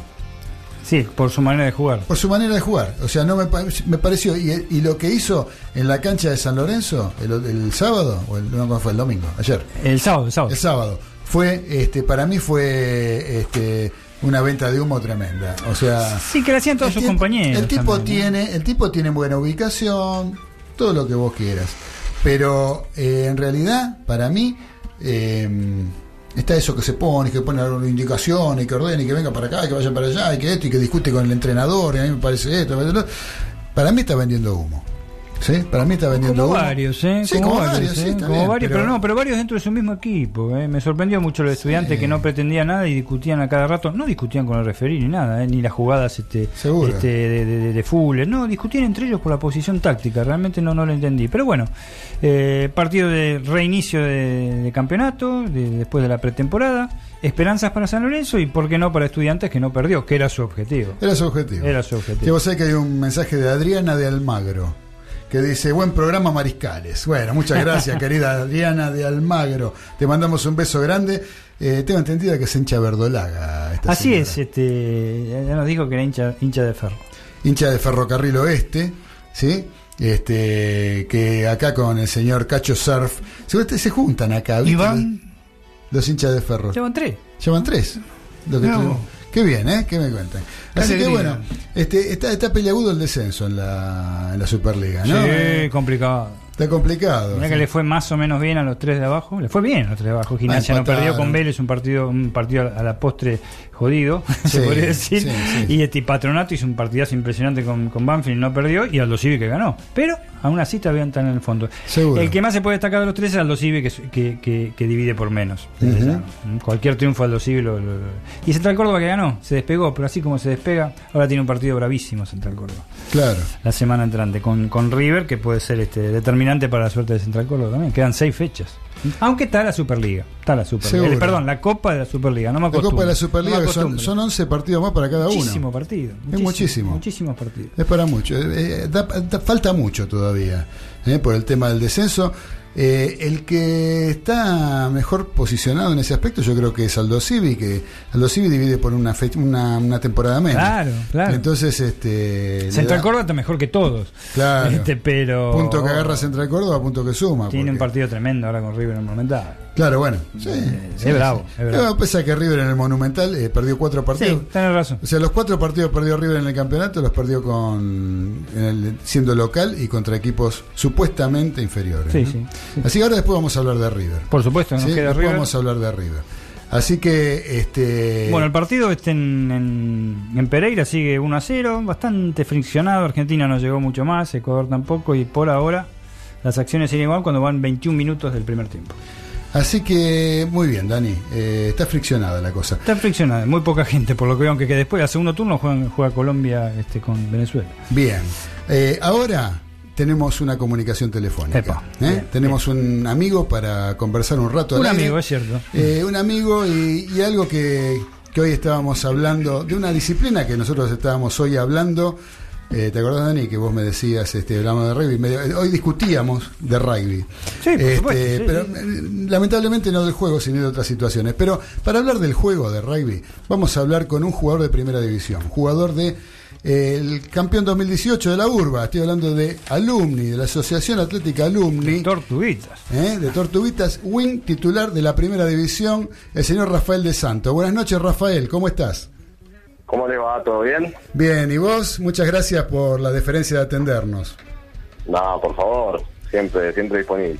Bueno, gracias. Este, ¿Estuviste entrenando, Rafa? ¿Ya empezaron? ¿Están en pretemporada? ¿Qué, qué andan haciendo en, en Alumni? Y sí, sí, sí, esto es largo. Esto terminó en octubre, fin de octubre, y para nosotros eh, no, no pudimos clasificar. Así que primera semana de noviembre nos la tomamos libre y ya después arrancó la pretemporada. Ah, o sea que, pensando en 2020. o sea que se pasaron diciembre, lo que va de enero, prácticamente ya está terminando enero, entrenando y entrenando, corriendo y corriendo. Eh, es la única forma. Esa, exactamente. Decime, hablando de esto, de la vida y de hablando de la vida del club y de la vida del rugby, ¿qué, qué lugar ocupa el rugby en tu vida? Sí, para mí, eh, eh, la verdad es mi pasión. Eh, nosotros siempre decimos, ojalá eh, somos privilegiados de, de tener una pasión así y encima eh, que poder hacerlo con amigos y con lo que es nuestra familia para nosotros. Así que para mí el rugby es todo. Está primero en mi vida. Bien. mi familia y después el rugby. El rugby. Sí, sí, sí, por supuesto. Eso es un sentimiento muy, muy especial que genera este juego de, de amigos y eh, que después se mantienen durante el resto de la vida, ¿no? Sobre todo, yo siempre resalto no solamente, o sea, la amistad, la camaradería que hay entre los jugadores de rugby y también eh, las cosas que se aprenden y que te genera el rugby, que después eh, marcan un poco lo que va a ser el resto de tu vida, aun cuando dejes de jugar, ¿no es cierto? Sí, sí, eso ni hablar. Eh, nosotros en el club siempre impulsamos a entrenar a las divisiones juveniles. De hecho, bueno, este año a mí me toca entrenar la menor de 17 y bueno, siempre hacemos hincapié en eso con los chicos. Eh, viste, están justo en esa, justo la M17 es esa etapa que dejan el colegio y arrancan solo con solo con el club. Es el último año de colegio para muchos y, y Claro. les hacemos hincapié en eso, que la realidad es que los amigos del colegio pasan y los del club son los que quedan para toda la vida. Y, y más allá de eso, también todo lo que se aprende dentro de una cancha y dentro de un club de rugby se, se aplica en el trabajo, eh, para una relación con una novia. eh, la verdad que, que sí. Todo lo lo que creo. pasa ahí adentro de la cancha se, se transmite después afuera. Es lo, es lo que mucha gente no entiende hoy en día con los problemas que está viendo, donde se está estigmatizando un poco el juego y lo que es el espíritu del rugby por, por, por, por cosas puntuales que, que no son culpa del rugby, yo creo, ¿no? No, no, no, eso ni hablar. eh. a ver, eh, eh, por culpa de, de un grupo muy reducido, eh, quedamos manchados todos y la verdad que es una lástima porque me encantaría invitar a cualquier persona que nunca nunca supo lo que es un club de rugby que, que se acerque y que vea porque la verdad eh, se está perdiendo algo espectacular que lejos está de todos todas estas cosas feas que, que pasan, ¿no? Totalmente Eh, de acuerdo bueno. con vos. Está, yo creo, yo creo que se, te- se mete, se hace toda una gran ensalada eh, de cuestiones que, que no están ligadas a lo que realmente se aprende. Y yo siempre aclaro, ¿no? Eh, en los clubes de rugby que enseñan la- tradicionalmente el rugby, lo que es la tradición del rugby, los valores del rugby, ¿no? Porque hay clubes que son más nuevos que a lo mejor eh, esa tradición ya no está tan este como eh, prioritaria, no es tan prioritaria, me da esa impresión, ¿no? No sé qué opinas vos. Sí, eh, la realidad que sí, es verdad que, que en algún momento el rugby eh, era un, un deporte que, que se estaba desarrollando todavía, que no por ahí no, no tenía las mismas reglas que ahora. Eh, hoy la verdad que, que vos entrás eh, a entrenás y todo y, y lo único que te dedicás es eh, a jugar al rugby, a, a estar dentro de las reglas y no y lejos está ese rugby que todos imaginan, viste que se podía pegar, que, que se podía hacer desleal en alguna jugada, viste que se pegaban y demás. Correcto. Eh, sí, es cierto que en algún momento eh, al estar tan poco desarrollado acá en Argentina, eh, los partidos los refería a un solo referee y no había ni lineman, entonces por ahí podía ser eh, como fútbol que, que por ahí en alguna jugada... eh, Se podía ir con deslealtad. Sí, sí, que, que te repito, siempre son los menos. La verdad que eran una minoría los que podían llegar a hacer eso, pero hoy eso ya directamente desapareció, no existe, está anulado. Sí. Pero bueno, la gente sigue asociando eso con, con el rugby y es una lástima porque la verdad que lejos está eh, eso de lo, de lo que se enseña en los clubes. Muy bien, les cuento a los mariscales que estamos hablando con Rafael de Santo, integrante del primer equipo de la Asociación Atlética Alumni, ¿sí? campeón de la Urba año 2018. Eh, Rafa, acá Daniel Medina Baudino te quiere preguntar algo.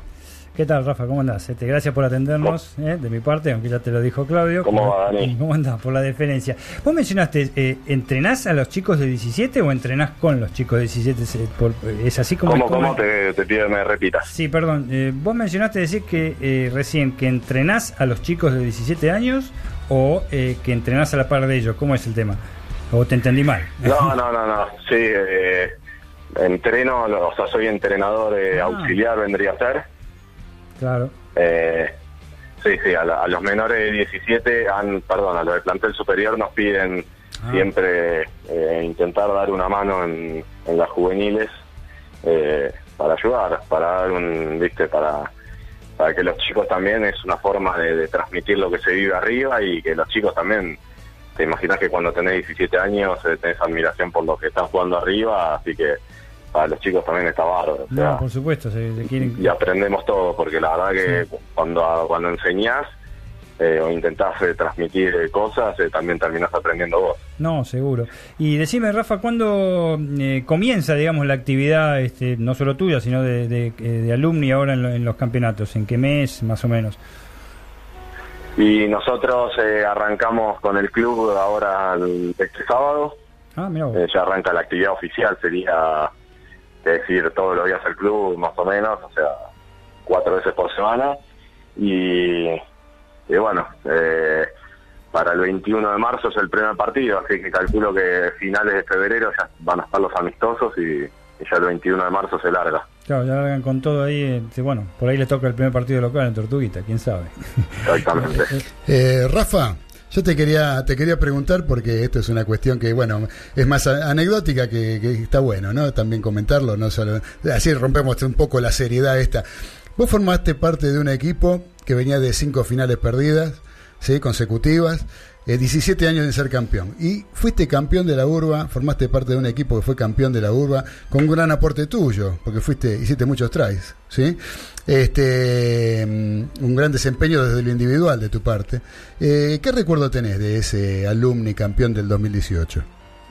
Mirá, eh, es loco, ¿no? Por, por ahí te voy a decir algo que, que no es lo común. Eh, bueno, en principio que, que pr- primero te voy a remarcar algo que, que me mencionaste ahí de que veníamos de perder cinco finales seguidas. La Sí. realidad es que muchos de los chicos que estábamos ahí nunca habíamos jugado esas finales y tampoco, o sea, desde el minuto uno dijimos de sacarnos esa responsabilidad, porque no teníamos esa responsabilidad, eso fue de jugadores anteriores, Correcto. eh, sí a nivel club, pero la realidad es que nosotros no cargábamos con eso. Ujú. Eh, y nada, y lo que te, te iba a decir, te digo que eh, terminó el año y, dije, cumplí el sueño de mi vida, pero a la vez dije, fue un año igual al resto, o sea, eh, entrenamos dejando todo como siempre, eh, que es el único camino que yo creo que, que sirve para, para conseguir eh, objetivos. Pero te repito, fue un año que, que la verdad, al final, y se lo digo a todos porque la realidad es que no la mayoría puede llegar a salir campeón, eh, que, que disfruten porque la realidad que salir campeón o no es eh, ganar el último partido. Eh, el año- los años son iguales y hay que disfrutar porque la verdad que al final lo que importa es eh, esos martes de, de invierno que entrenás con amigos, que, te morís de frío, que, que entrenás hasta las once y media de la noche Que porque venís- perdiste el día anterior. Y venís de laburar Eh, todo el día y, y venís de laburar y el todo que el día y estudia y, estamos trabaja. Claro. Sí, yo voy al gimnasio a las seis y media de la mañana para poder ir después al, al trabajo. Eh, por eso, o sea, hay que disfrutar y hacerlo todo con alegría, porque después salir campeón o no, obviamente que todos queremos conseguir eso, pero la realidad es que hay que disfrutar porque el rugby es espectacular, salga campeón o no. Claro, eh, o sea, el tema está en eso, más allá, porque ganar gana uno, en definitiva, y muchos, la- o la gran mayoría no sale campeón, la gran mayoría de los, o sea, en, en- en su trayectoria, ¿no? En su carrera como jugador de rugby o de cualquier disciplina, eh, el campeón es uno, eh, o sea Sí, que sí, lo, lo que se, lo que se disfruta y hay que tratar de hacer es este, eh, Es el camino, es el camino, disfrutar el camino. Eh, y no este los- y, pero los pasa que clubes sea como Hindú, los clubes, los clubes como River, Boca en fútbol, Claro. que salen campeón más seguido, pero esas son las excepciones. La realidad es que Claro, claro, son la- la- la- Que lo- una, una minoría de, de jugadores. sí, lo, lo que Este, aprendés, lo aprendés igual saliendo campeón o no, y se disfruta exactamente igual. claro, correcto, eso, eso es lo importante. Pero bueno, pero en definitiva tenés un gran recuerdo, me imagino, porque este No, ser- no, pero eh, de, ese- de esa minoría. que- y yo pienso que... era mi sueño fue jugar en primera y salir campeón con mi club y, Y lo lograste. cumplí, eso no me lo saca nadie. No te- claro. Y obviamente que más que feliz, pero bueno. Seguro. Y este y yo creo que habrá sido más que importante lo que vos nos contabas, el hecho de sacarse esa mochila que pesaba sobre otros jugadores, no sobre ustedes, pero que seguramente alguna influencia habrá tenido y ustedes se ocuparon de, de descartar para poder lograr el título, ¿no?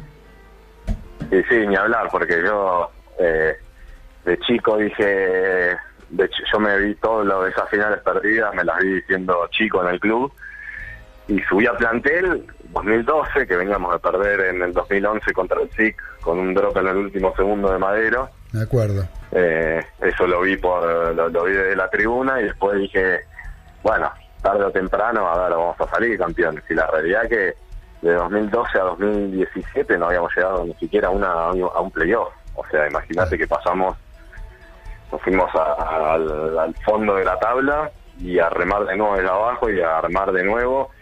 Y nos sirvió un montón porque sirvió para reorganizar el club. Eh, hoy el club es espectacular, los chicos de abajo sumaron un montón. Eh, eh, y establecer de nuevo, viste, un montón de pautas que por ahí cuando los partidos vienen y ganás y ganás eh, se pierden de foco, eh, que son, viste, cosas básicas como, qué sé yo, no sé, eh, temas de puntualidad, de respeto, de todo, que cuando los resultados vienen pasan por alto a veces. eh, y cuando las cosas no vienen es cuando más tenés que apretar en todos esos detalles, así que sirvió un montón desde ese lado y hoy son cosas que no se discuten, así que la verdad que todo, todo es bueno y todo es positivo. Eh, Rafa, hoy en día con el profesionalismo, no te voy a preguntar sobre Jaguares, sobre Pumas, sobre esas cosas. Yo simplemente, no sobre la- lo, que está pasando con esos equipos, sino cómo ves eh, hoy en día al jugador de rugby, eh, a tu compañero de alumni o, o amigos que tengas en otros clubes. Eh, ¿es, un, ¿Es un objetivo del rugby o del rugby de hoy en día llegar a jugar, a jugar en Jaguares y jugar en los Pumas? ¿O el objetivo sigue siendo jugar en la primera del club y disfrutar de eso, como venías hablando, eh, solamente? Y mira, yo eh, creo que está cambiando mucho el rugby, ya no no no es igual que, que antes. Hoy, ah, o sea, yo cuando me cuando crecí en el rugby, jugar afuera, ser profesional y vivir de esto era algo recontra lejano. Y hoy los chicos lo ven que está tan cercano que la realidad que, que sí, no, no, no voy a mentir, los más chicos, eh, ya te diría los que están subiendo ahora a plantel, eh, hicieron todas las juveniles viendo eh, a los jaguares, viendo eh, jugadores que se van afuera mucho más fácil que en otros tiempos, o sea, los chicos sueñan con eso, ¿viste? Es como que eh, van más allá. Es como ya jugar en primera del club les encantaría, pero eh, pero bueno, yo creo que los más chicos también sueñan con, con irse afuera, o sea, los que se lo toman, viste, mucho más en serio. Correcto. Bueno, no te queremos molestar mucho tiempo más. Tenemos dos preguntas más. Ezequiel Galito acá que te quiere preguntar algo. Hola Rafael, te quería consultar un par de cosas. Eh, ¿Cuáles son tus ídolos y si el rugby lo heredaste o arrancaste vos? ¿Cómo, cómo, cómo? La segunda pregunta. La segunda es si lo heredaste de familia el rugby o empezaste a, a jugarlo vos. Bueno, eh, voy con, con la primera. Eh, no tengo ídolos en sí. Eh, para mí siempre eh, toda la primera de mi club, el chino Vanderbot y, y Martín Bottini, si querés te voy a mencionar. Ujú. Eh, Dos grandes. pero ídolos, ídolos no tuve, siempre agarré, intenté agarrar un poco lo, lo mejor. Me encanta mucho eh, Milner Skader, que es un neozelandés, y Quayle Cooper, me- me fascinan. Bien. Eh, y después la segunda, te voy a decir que no. Lejos estoy de, de familia de rugby. eh, mi viejo es ex, eh, jugó en la primera de Platense, Mira vos. Mira vos. Futbolero. Ajá. Eh, mi hermano, bueno, hasta hace un año jugó en, en la reserva de Chacarita. Eh, así que no, yo salí la oveja negra. No. Eh, de casualidad y, y me quedé. Bueno, no, pero elegiste muy bien. Elegiste, a mí, para mí, a mi entender, elegiste muy bien. Este, así que Sí, bueno, bueno. no, está bárbaro. Y para que acá Dani también te quiere hacer una última pregunta antes de, de liberarte, al liberarte de esto. Así, así se va a descansar un poco Rafa entre el Sí. trabajo y el entrenamiento. Y encima nosotros. Sí, encima nosotros. Eh, ¿Cómo ves este? Bien, están empezando ustedes en la pretemporada, se puede decir, entrenando con todo. ¿Cómo ves el, panorama, no solo de, alumni, sino percibís algunos equipos favoritos para este año, qué sé yo, Hindú, SIC, en fin, eh, ese tipo de, situación?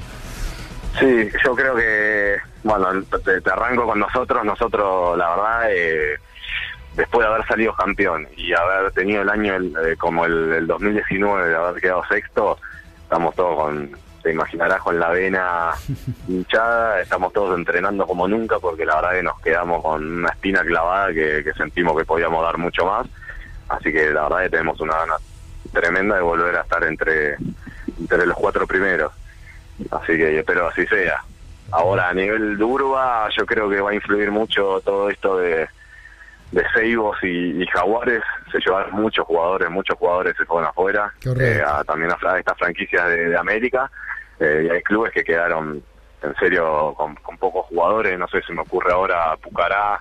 Eh, pero bueno, la verdad que, que va. Yo creo que, que viste, eso no, no, no, no, no sabes, viste, qué va a pasar. También van a aparecer chicos nuevos. eh, así que, nada, la verdad que está raro el panorama, pero bueno, yo siempre, los favoritos me parece que el SIC y, e Hindú eh, son siempre favoritos. La realidad que vienen teniendo eh, equipos estos últimos años, equipos buenísimos y, y sólidos, la verdad que se los ve muy sólidos. Así que los pongo como favoritos a ellos. Me saco presión. Y, y- y ojalá alumni, che. Y ojalá, Y ojalá, Luna, sí, ojalá. lo mejor para ustedes. Eh, Rafa, no te quiero molestar más. Quiero que me cierres. eh, me gustaría cerrar la nota. eh, si nos podés decir qué consejos vos le podés dar eh, a quienes quieran jugar al rugby. O sea, a los chicos que quieran jugar al rugby, más que a los chicos, a los familiares de los chicos que quieran jugar al rugby. Al que está escuchando ahora, en este momento, la radio y, y tiene un hijo que juega al rugby y que generalmente eh, los padres siempre tienen ese resquemor cuando desconocen lo que pasa dentro de un club de rugby. Y te voy a repetir lo mismo que te dije al principio. Eh. Los invito a que se acerquen porque la realidad que los clubes están siempre abiertos, eh, no solo eh, incluyen jugadores eh, de cualquier físico, eh, de cualquier edad, eh, sino que también incluyen a los padres. Vos vas a una división infantil y están padres que nunca tocaron una pelota de rugby ayudando, dando una mano, eh, coordinando con los chicos. eh, van a ver lo que se divierten los chicos. Yo tengo mis mejores recuerdos en giras de rugby que hicimos con mis amigos de- del club. La verdad es es una lástima que, que se mancha así y bueno, y le- yo creo que a veces la, la prensa ¿viste? y los medios se ayudan un poco en eso, pero Totalmente a formar esa opinión fea, pero pero bueno, es la única forma de, de darse cuenta que no es así, es acercándose a los clubes. Van a llevar los mejores recuerdos para toda la vida. Ya lo creo. Sí, hoy yo hablaba con Dani y decía, yo no sé realmente cuál es el resquemor con el rugby, ¿no? Porque están esperando, hay mucha gente como que está esperando que pase algo para hablar mal del rugby, para hablar mal del juego.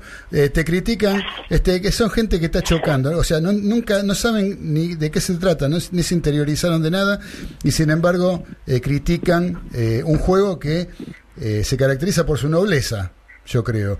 Y, si- y- y- y lo único que ven es gente dice, ah, son gordos chocando. Eh, te- eh, escuchá, me lo han dicho acá en la radio cuando yo hablo de rugby. Eh, son gordos chocando. Es como que siempre está esa, esa, esa este, sobre todo con el fútbol, ¿no? Ese, esa, esa lucha con el fútbol tratando de imponer a ver cuál es mejor, cuál es me- este, los dos son sanos, los dos hay que jugar, hay que jugarlo. Y del rugby, eh, yo tengo los mejores recuerdos y no puedo. me- me- me- la, la estoy, sinceramente, cuando escucho ciertas cosas la paso mal. ¿Eh? Así Sí, que a- bueno. a- nos pasa todo lo mismo y, y viste, uno siempre intenta defenderlo a muerte porque porque sabe lo que es en verdad y que no tiene nada que ver con eso.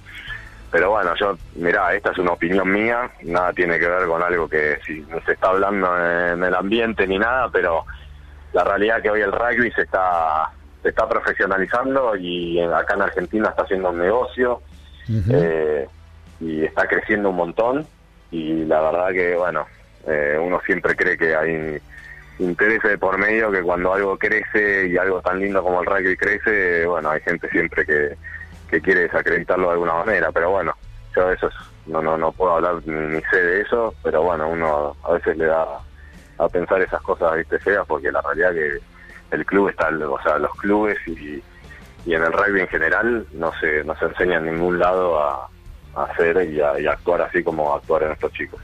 Muy bien, Rafa, de mi parte eh, te quiero saludar, eh, liberarte, eh, te agradece, agradecerte de todo corazón por este rato que Bueno. compartimos al aire. La verdad que fue un placer, No, y- un gusto hablar con vos. No, y gracias y el gusto es mío que, que, que nos puedan dar voz también a los que lo vimos de adentro y bueno, y podamos expresar y contar un poco cómo es desde nuestro lado. Esa es la idea, esa es la idea. Así que bueno, Rafa, todo lo mejor para el 2020, para Alumni, para vos en lo personal y para el equipo en, en general, ¿no? Para todo, que tengan un Vale. gran año y un muy buen torneo. ¿Mm? Muchísimas gracias. Un gran abrazo para vos. Vale, un saludo a los dos. Gracias, gracias. tres. A los tres. Dale. Abrazo. Chao, chao.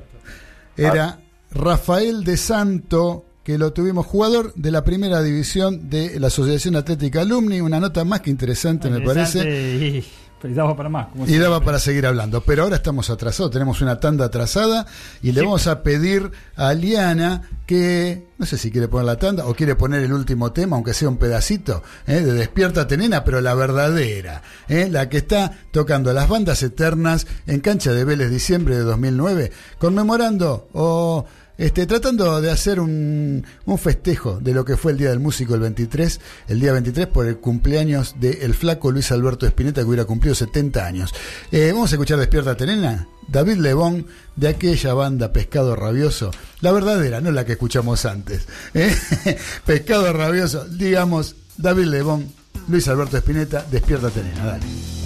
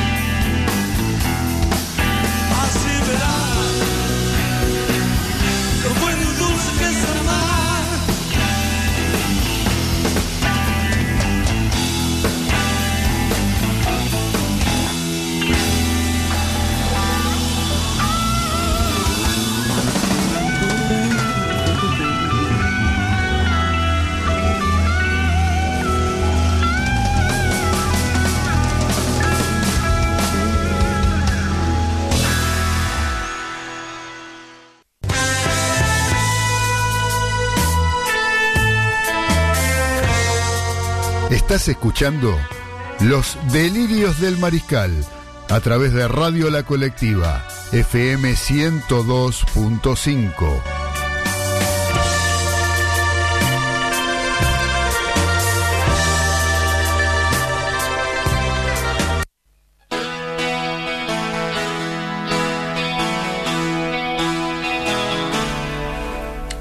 Y ya en la recta final de los delirios del mariscal a través de la colectiva FM 102.5 y a través de internet por www.lacolectiva.org.ar para todo el mundo. Así que ya estamos terminando, nos queda River, pero este terminó el primer tiempo, Dani. En... Terminó el primer tiempo en Pereira, Colombia, ganó Argentina 1 a 0, un gol de McAllister, si no me equivoco, eh, muy friccionado, muchos golpes, este, y no, no digo que mereció empatar Ecuador, pero no, no, no es clara la superioridad argentina. Un No partido muy trabado. No, ¿eh? es un no, no- no- no jugó como venía jugando No, Argentina. muy trabado, y muchas fricciones.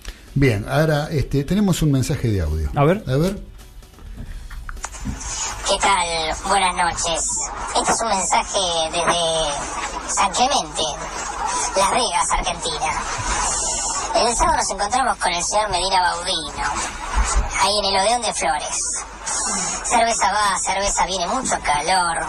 Decíamos, qué bueno sería hacer un asado.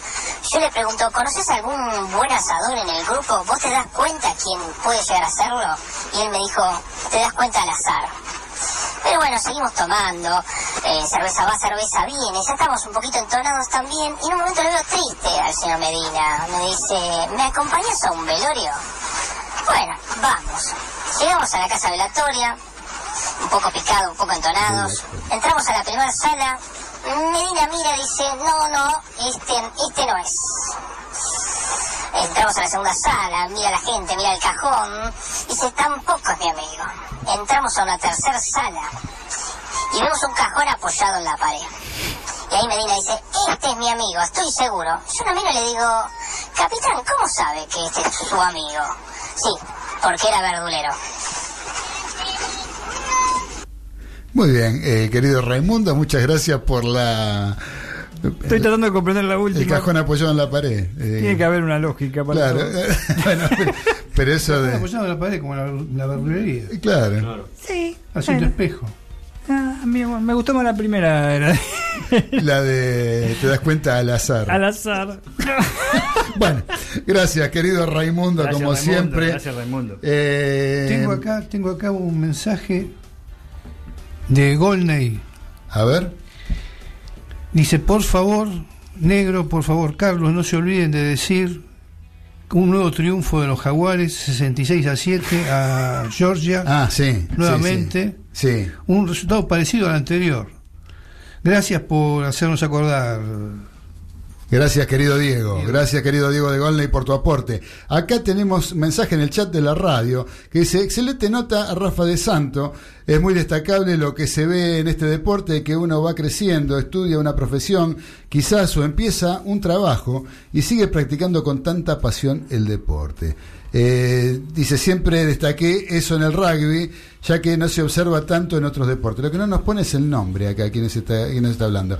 Pero bueno, este sí, estoy totalmente de acuerdo. eh, que es así, yo lo comparto, este, este pensamiento. Después Beba, Beba de Flores, dice, vos sabés que a mí me molesta todo lo que están diciendo del rugby. Gracias, querida Beba de Flores, por el mensaje. Y es verdad, sí, se está mezclando todo, se está haciendo toda una gran mezcolanza de, cosas que están afectando a la sociedad por otro lado y, y el rugby no está ajeno a la sociedad que le toca vivir.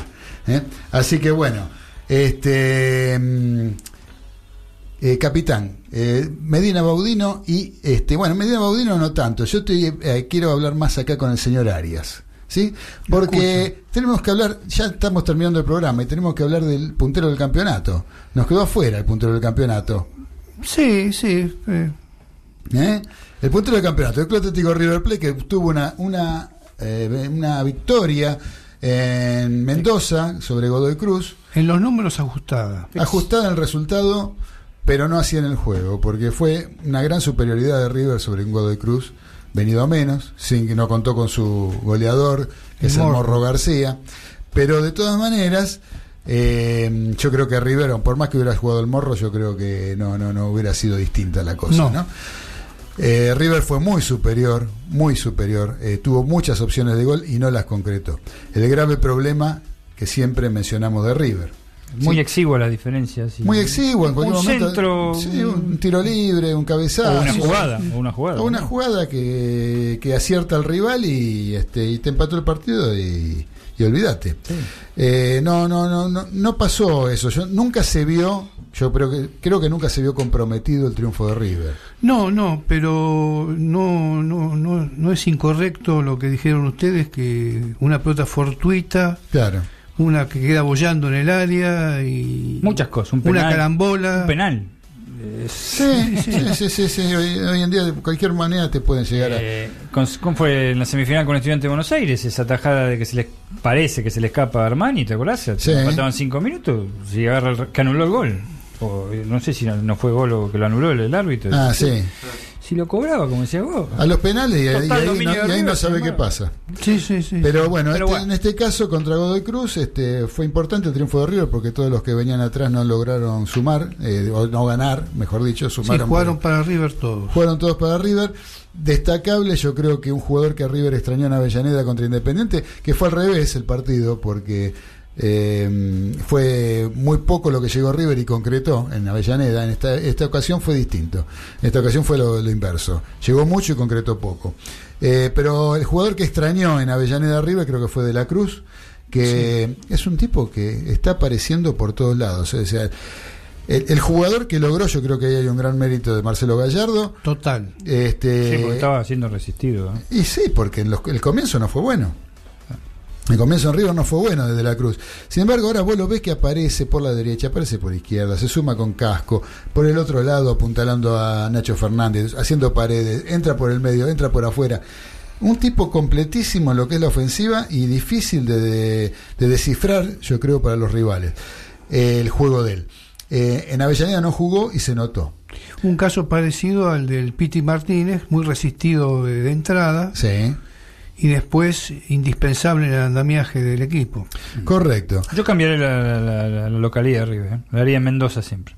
Gana siempre. si fuera hincha de River, ganan siempre. Gana siempre Aparte, un apoyo impresionante. Sí, sí, sí. Mucho Mendoza público de River. River. Mucho público de River. en Mendoza Mendoza. de River. Tremendo. Sí, es cierto, sí, sí. Mendoza de River. Este, pero bueno, pero más allá de eso, digamos desde el fútbol, que fue una buena presentación de River, eh, un buen triunfo con Godoy Cruz de visitante, sigue invicto de visitante River, eh, ahora tiene un partido en los papeles accesibles, como es con Central Córdoba Santiago del Estero en cancha de River, que no es un mal equipo Central Córdoba. No, no, peligroso. Es peligroso, no es un mal equipo. Pero bueno, en la final de la Copa Argentina se notó la Muy diferencia. superior. Se notó la diferencia. Yo, viste, Dani, yo te decía, había, había estado viendo a River eh, ayer y después vi el partido de Boca. ¿No? Eh, y me parecía que jugaban en cámara lenta. O sea, yo veía una cosa estática en el, en el partido de Boca. Independiente, en un momento que dominaba el partido, pero una cosa estática que se movía en la pelota despacito. No, no, no, no. es- Bueno, es la, es dinámica que yo mencioné en otros programas y lo charlábamos con ustedes, que ha logrado mantener River, Sí. está manteniendo River a pesar de su plantel corto. La dinámica que Pero tiene. cuando ves un partido y atrás ves otro, ¿sí? Y te das cuenta. eh. Eh, eh, se nota una diferencia de velocidad, una diferencia de, de- de precisión, y de- que es, es- es- es al- es tremendo, ¿eh? Sí, sí. es tremendo. Sí, Eso no quiere decir que no, que no pueda perder, o que, no estoy hablando de eso. nadie ¿eh? es invencible. Estoy hablando de la velocidad y la dinámica. Nada más que Claro, eso. porque eh, Boca Independiente tienen los dos técnicos nuevos. Claro, sí, sí. Arrancando. Boca, ojo que Boca, eh, yo creo que yo vi en Boca, eh, con respecto al equipo de Alfaro, si bien son los, más o menos los mismos jugadores, Sí. más o menos son los mismos jugadores, no hay grandes variantes, eh, el equipo está jugando distinto. El Sí. equipo, inclusive con 10, eh, siempre intentó jugar, tener la pelota, juega más adelante. ¿sí? Eh, me parece que hay otra estructura de juego que para Boca va a terminar siendo positivo. Ahora, en cuanto a River, River este, está manteniendo eh, un ritmo como el del, casi como el del 2019, que, que lo llevó a jugar la final de Copa Libertadores, eh, cosa que no le pasaba en los principios de campeonato nunca, eh, terminaba perdiendo los campeonatos en- en- en- en- cuando se reanudaban. Al comienzo de- perdía partidos, tres partidos seguidos, perdía y se quedaba fuera. Hoy en día este, está, me parece, con una buena base, está este, con una buena estructura. Vio eh, Gallardo con buen tino, vio que el equipo defensivamente estaba teniendo problemas. eh, no tuvo problema sacarlo a Pinola. No, ¿Sí? el banco. fue. Puso tres marcadores centrales para firmar este, esa línea de tres. Los dos laterales que ya son más mediocampistas que defensores.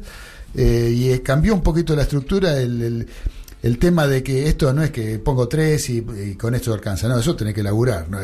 O sea, es una forma de juego que tenés que trabajarla porque si no te comen por afuera. Sí. Eh, y sin embargo, River creo que lo está haciendo y bien esta nueva estructura, que le viene bien eh, desde lo defensivo porque había ido a jugar un amistoso a Montevideo con Nacional y se había comido cuatro goles. Y eso yo sé que a Gallardo no le gustó. No me gusta nada. Y cambió la estructura, dijo, bueno técnico. muchachos, metemos más defensores y nos armamos saliendo de abajo. Así que bueno, ya son las nueve, muchachos. las nueve. Sí, nos tenemos que. ¿Tenés una cortita? Una Decime una cortita. que no, nos- no nos puede quedar afuera. No, Proeza del handball en, en Egipto se clasificó a la Copa Mundial, derrotó al clásico rival, a nuestros verdugos en muchas oportunidades, Brasil, este, por 25-24. Pas- Lo vamos a comentar en otro momento con un amigo y un jugador de handball que va a venir dentro de tres semanas acá, pero eh, en condiciones deplorables fue a esta Copa, eh, esta premundial, eh, y lo logró ganar entre el clásico rival. Y otra que posiblemente la semana que viene es casi seguro vamos a tener un informe que nunca se hizo, un informe de NBA de una persona, de un este, Especialista un en especialista en NBA, muy, no, es por, no es por lo de periodista, no es por lo de Kobe Bryant. ¿eh? No, Esto no, venía hace rato y da la casualidad que viene la semana que viene, muy pero muy interesante. Un periodista deportivo que es especialista en básquetbol. E hijo de un periodista deportivo. E hijo de un periodista deportivo, lo dejamos picando. Lo lo dejamos dejamos picando. picando. para la semana que viene. Así que nos vamos, muchachos. ¿Eh? Fue un placer realmente compartir con ustedes la mesa. Gracias a Liana Rodríguez por la operación técnica, magistral como siempre. Eh, gracias a todos los mariscales que estuvieron conectados a la colectiva FM 102.5 y a través de internet por www.lacolectiva.org.ar, donde mañana a las 15 horas, mañana martes, pueden volver a escuchar este mismo programa al aire de la colectiva. Y por otro lado, nos encontraremos, si no, el próximo lunes a las 19 con una visita y un gran programa como los que venimos haciendo de un tiempo a esta parte. No se vayan, que ya llega paso a paso y toda la psicología. Abrazo para todos, los queremos mucho y nos estaremos encontrando el próximo lunes con los delirios del mariscal en la colectiva FM 102.5. Chau. Un abrazo.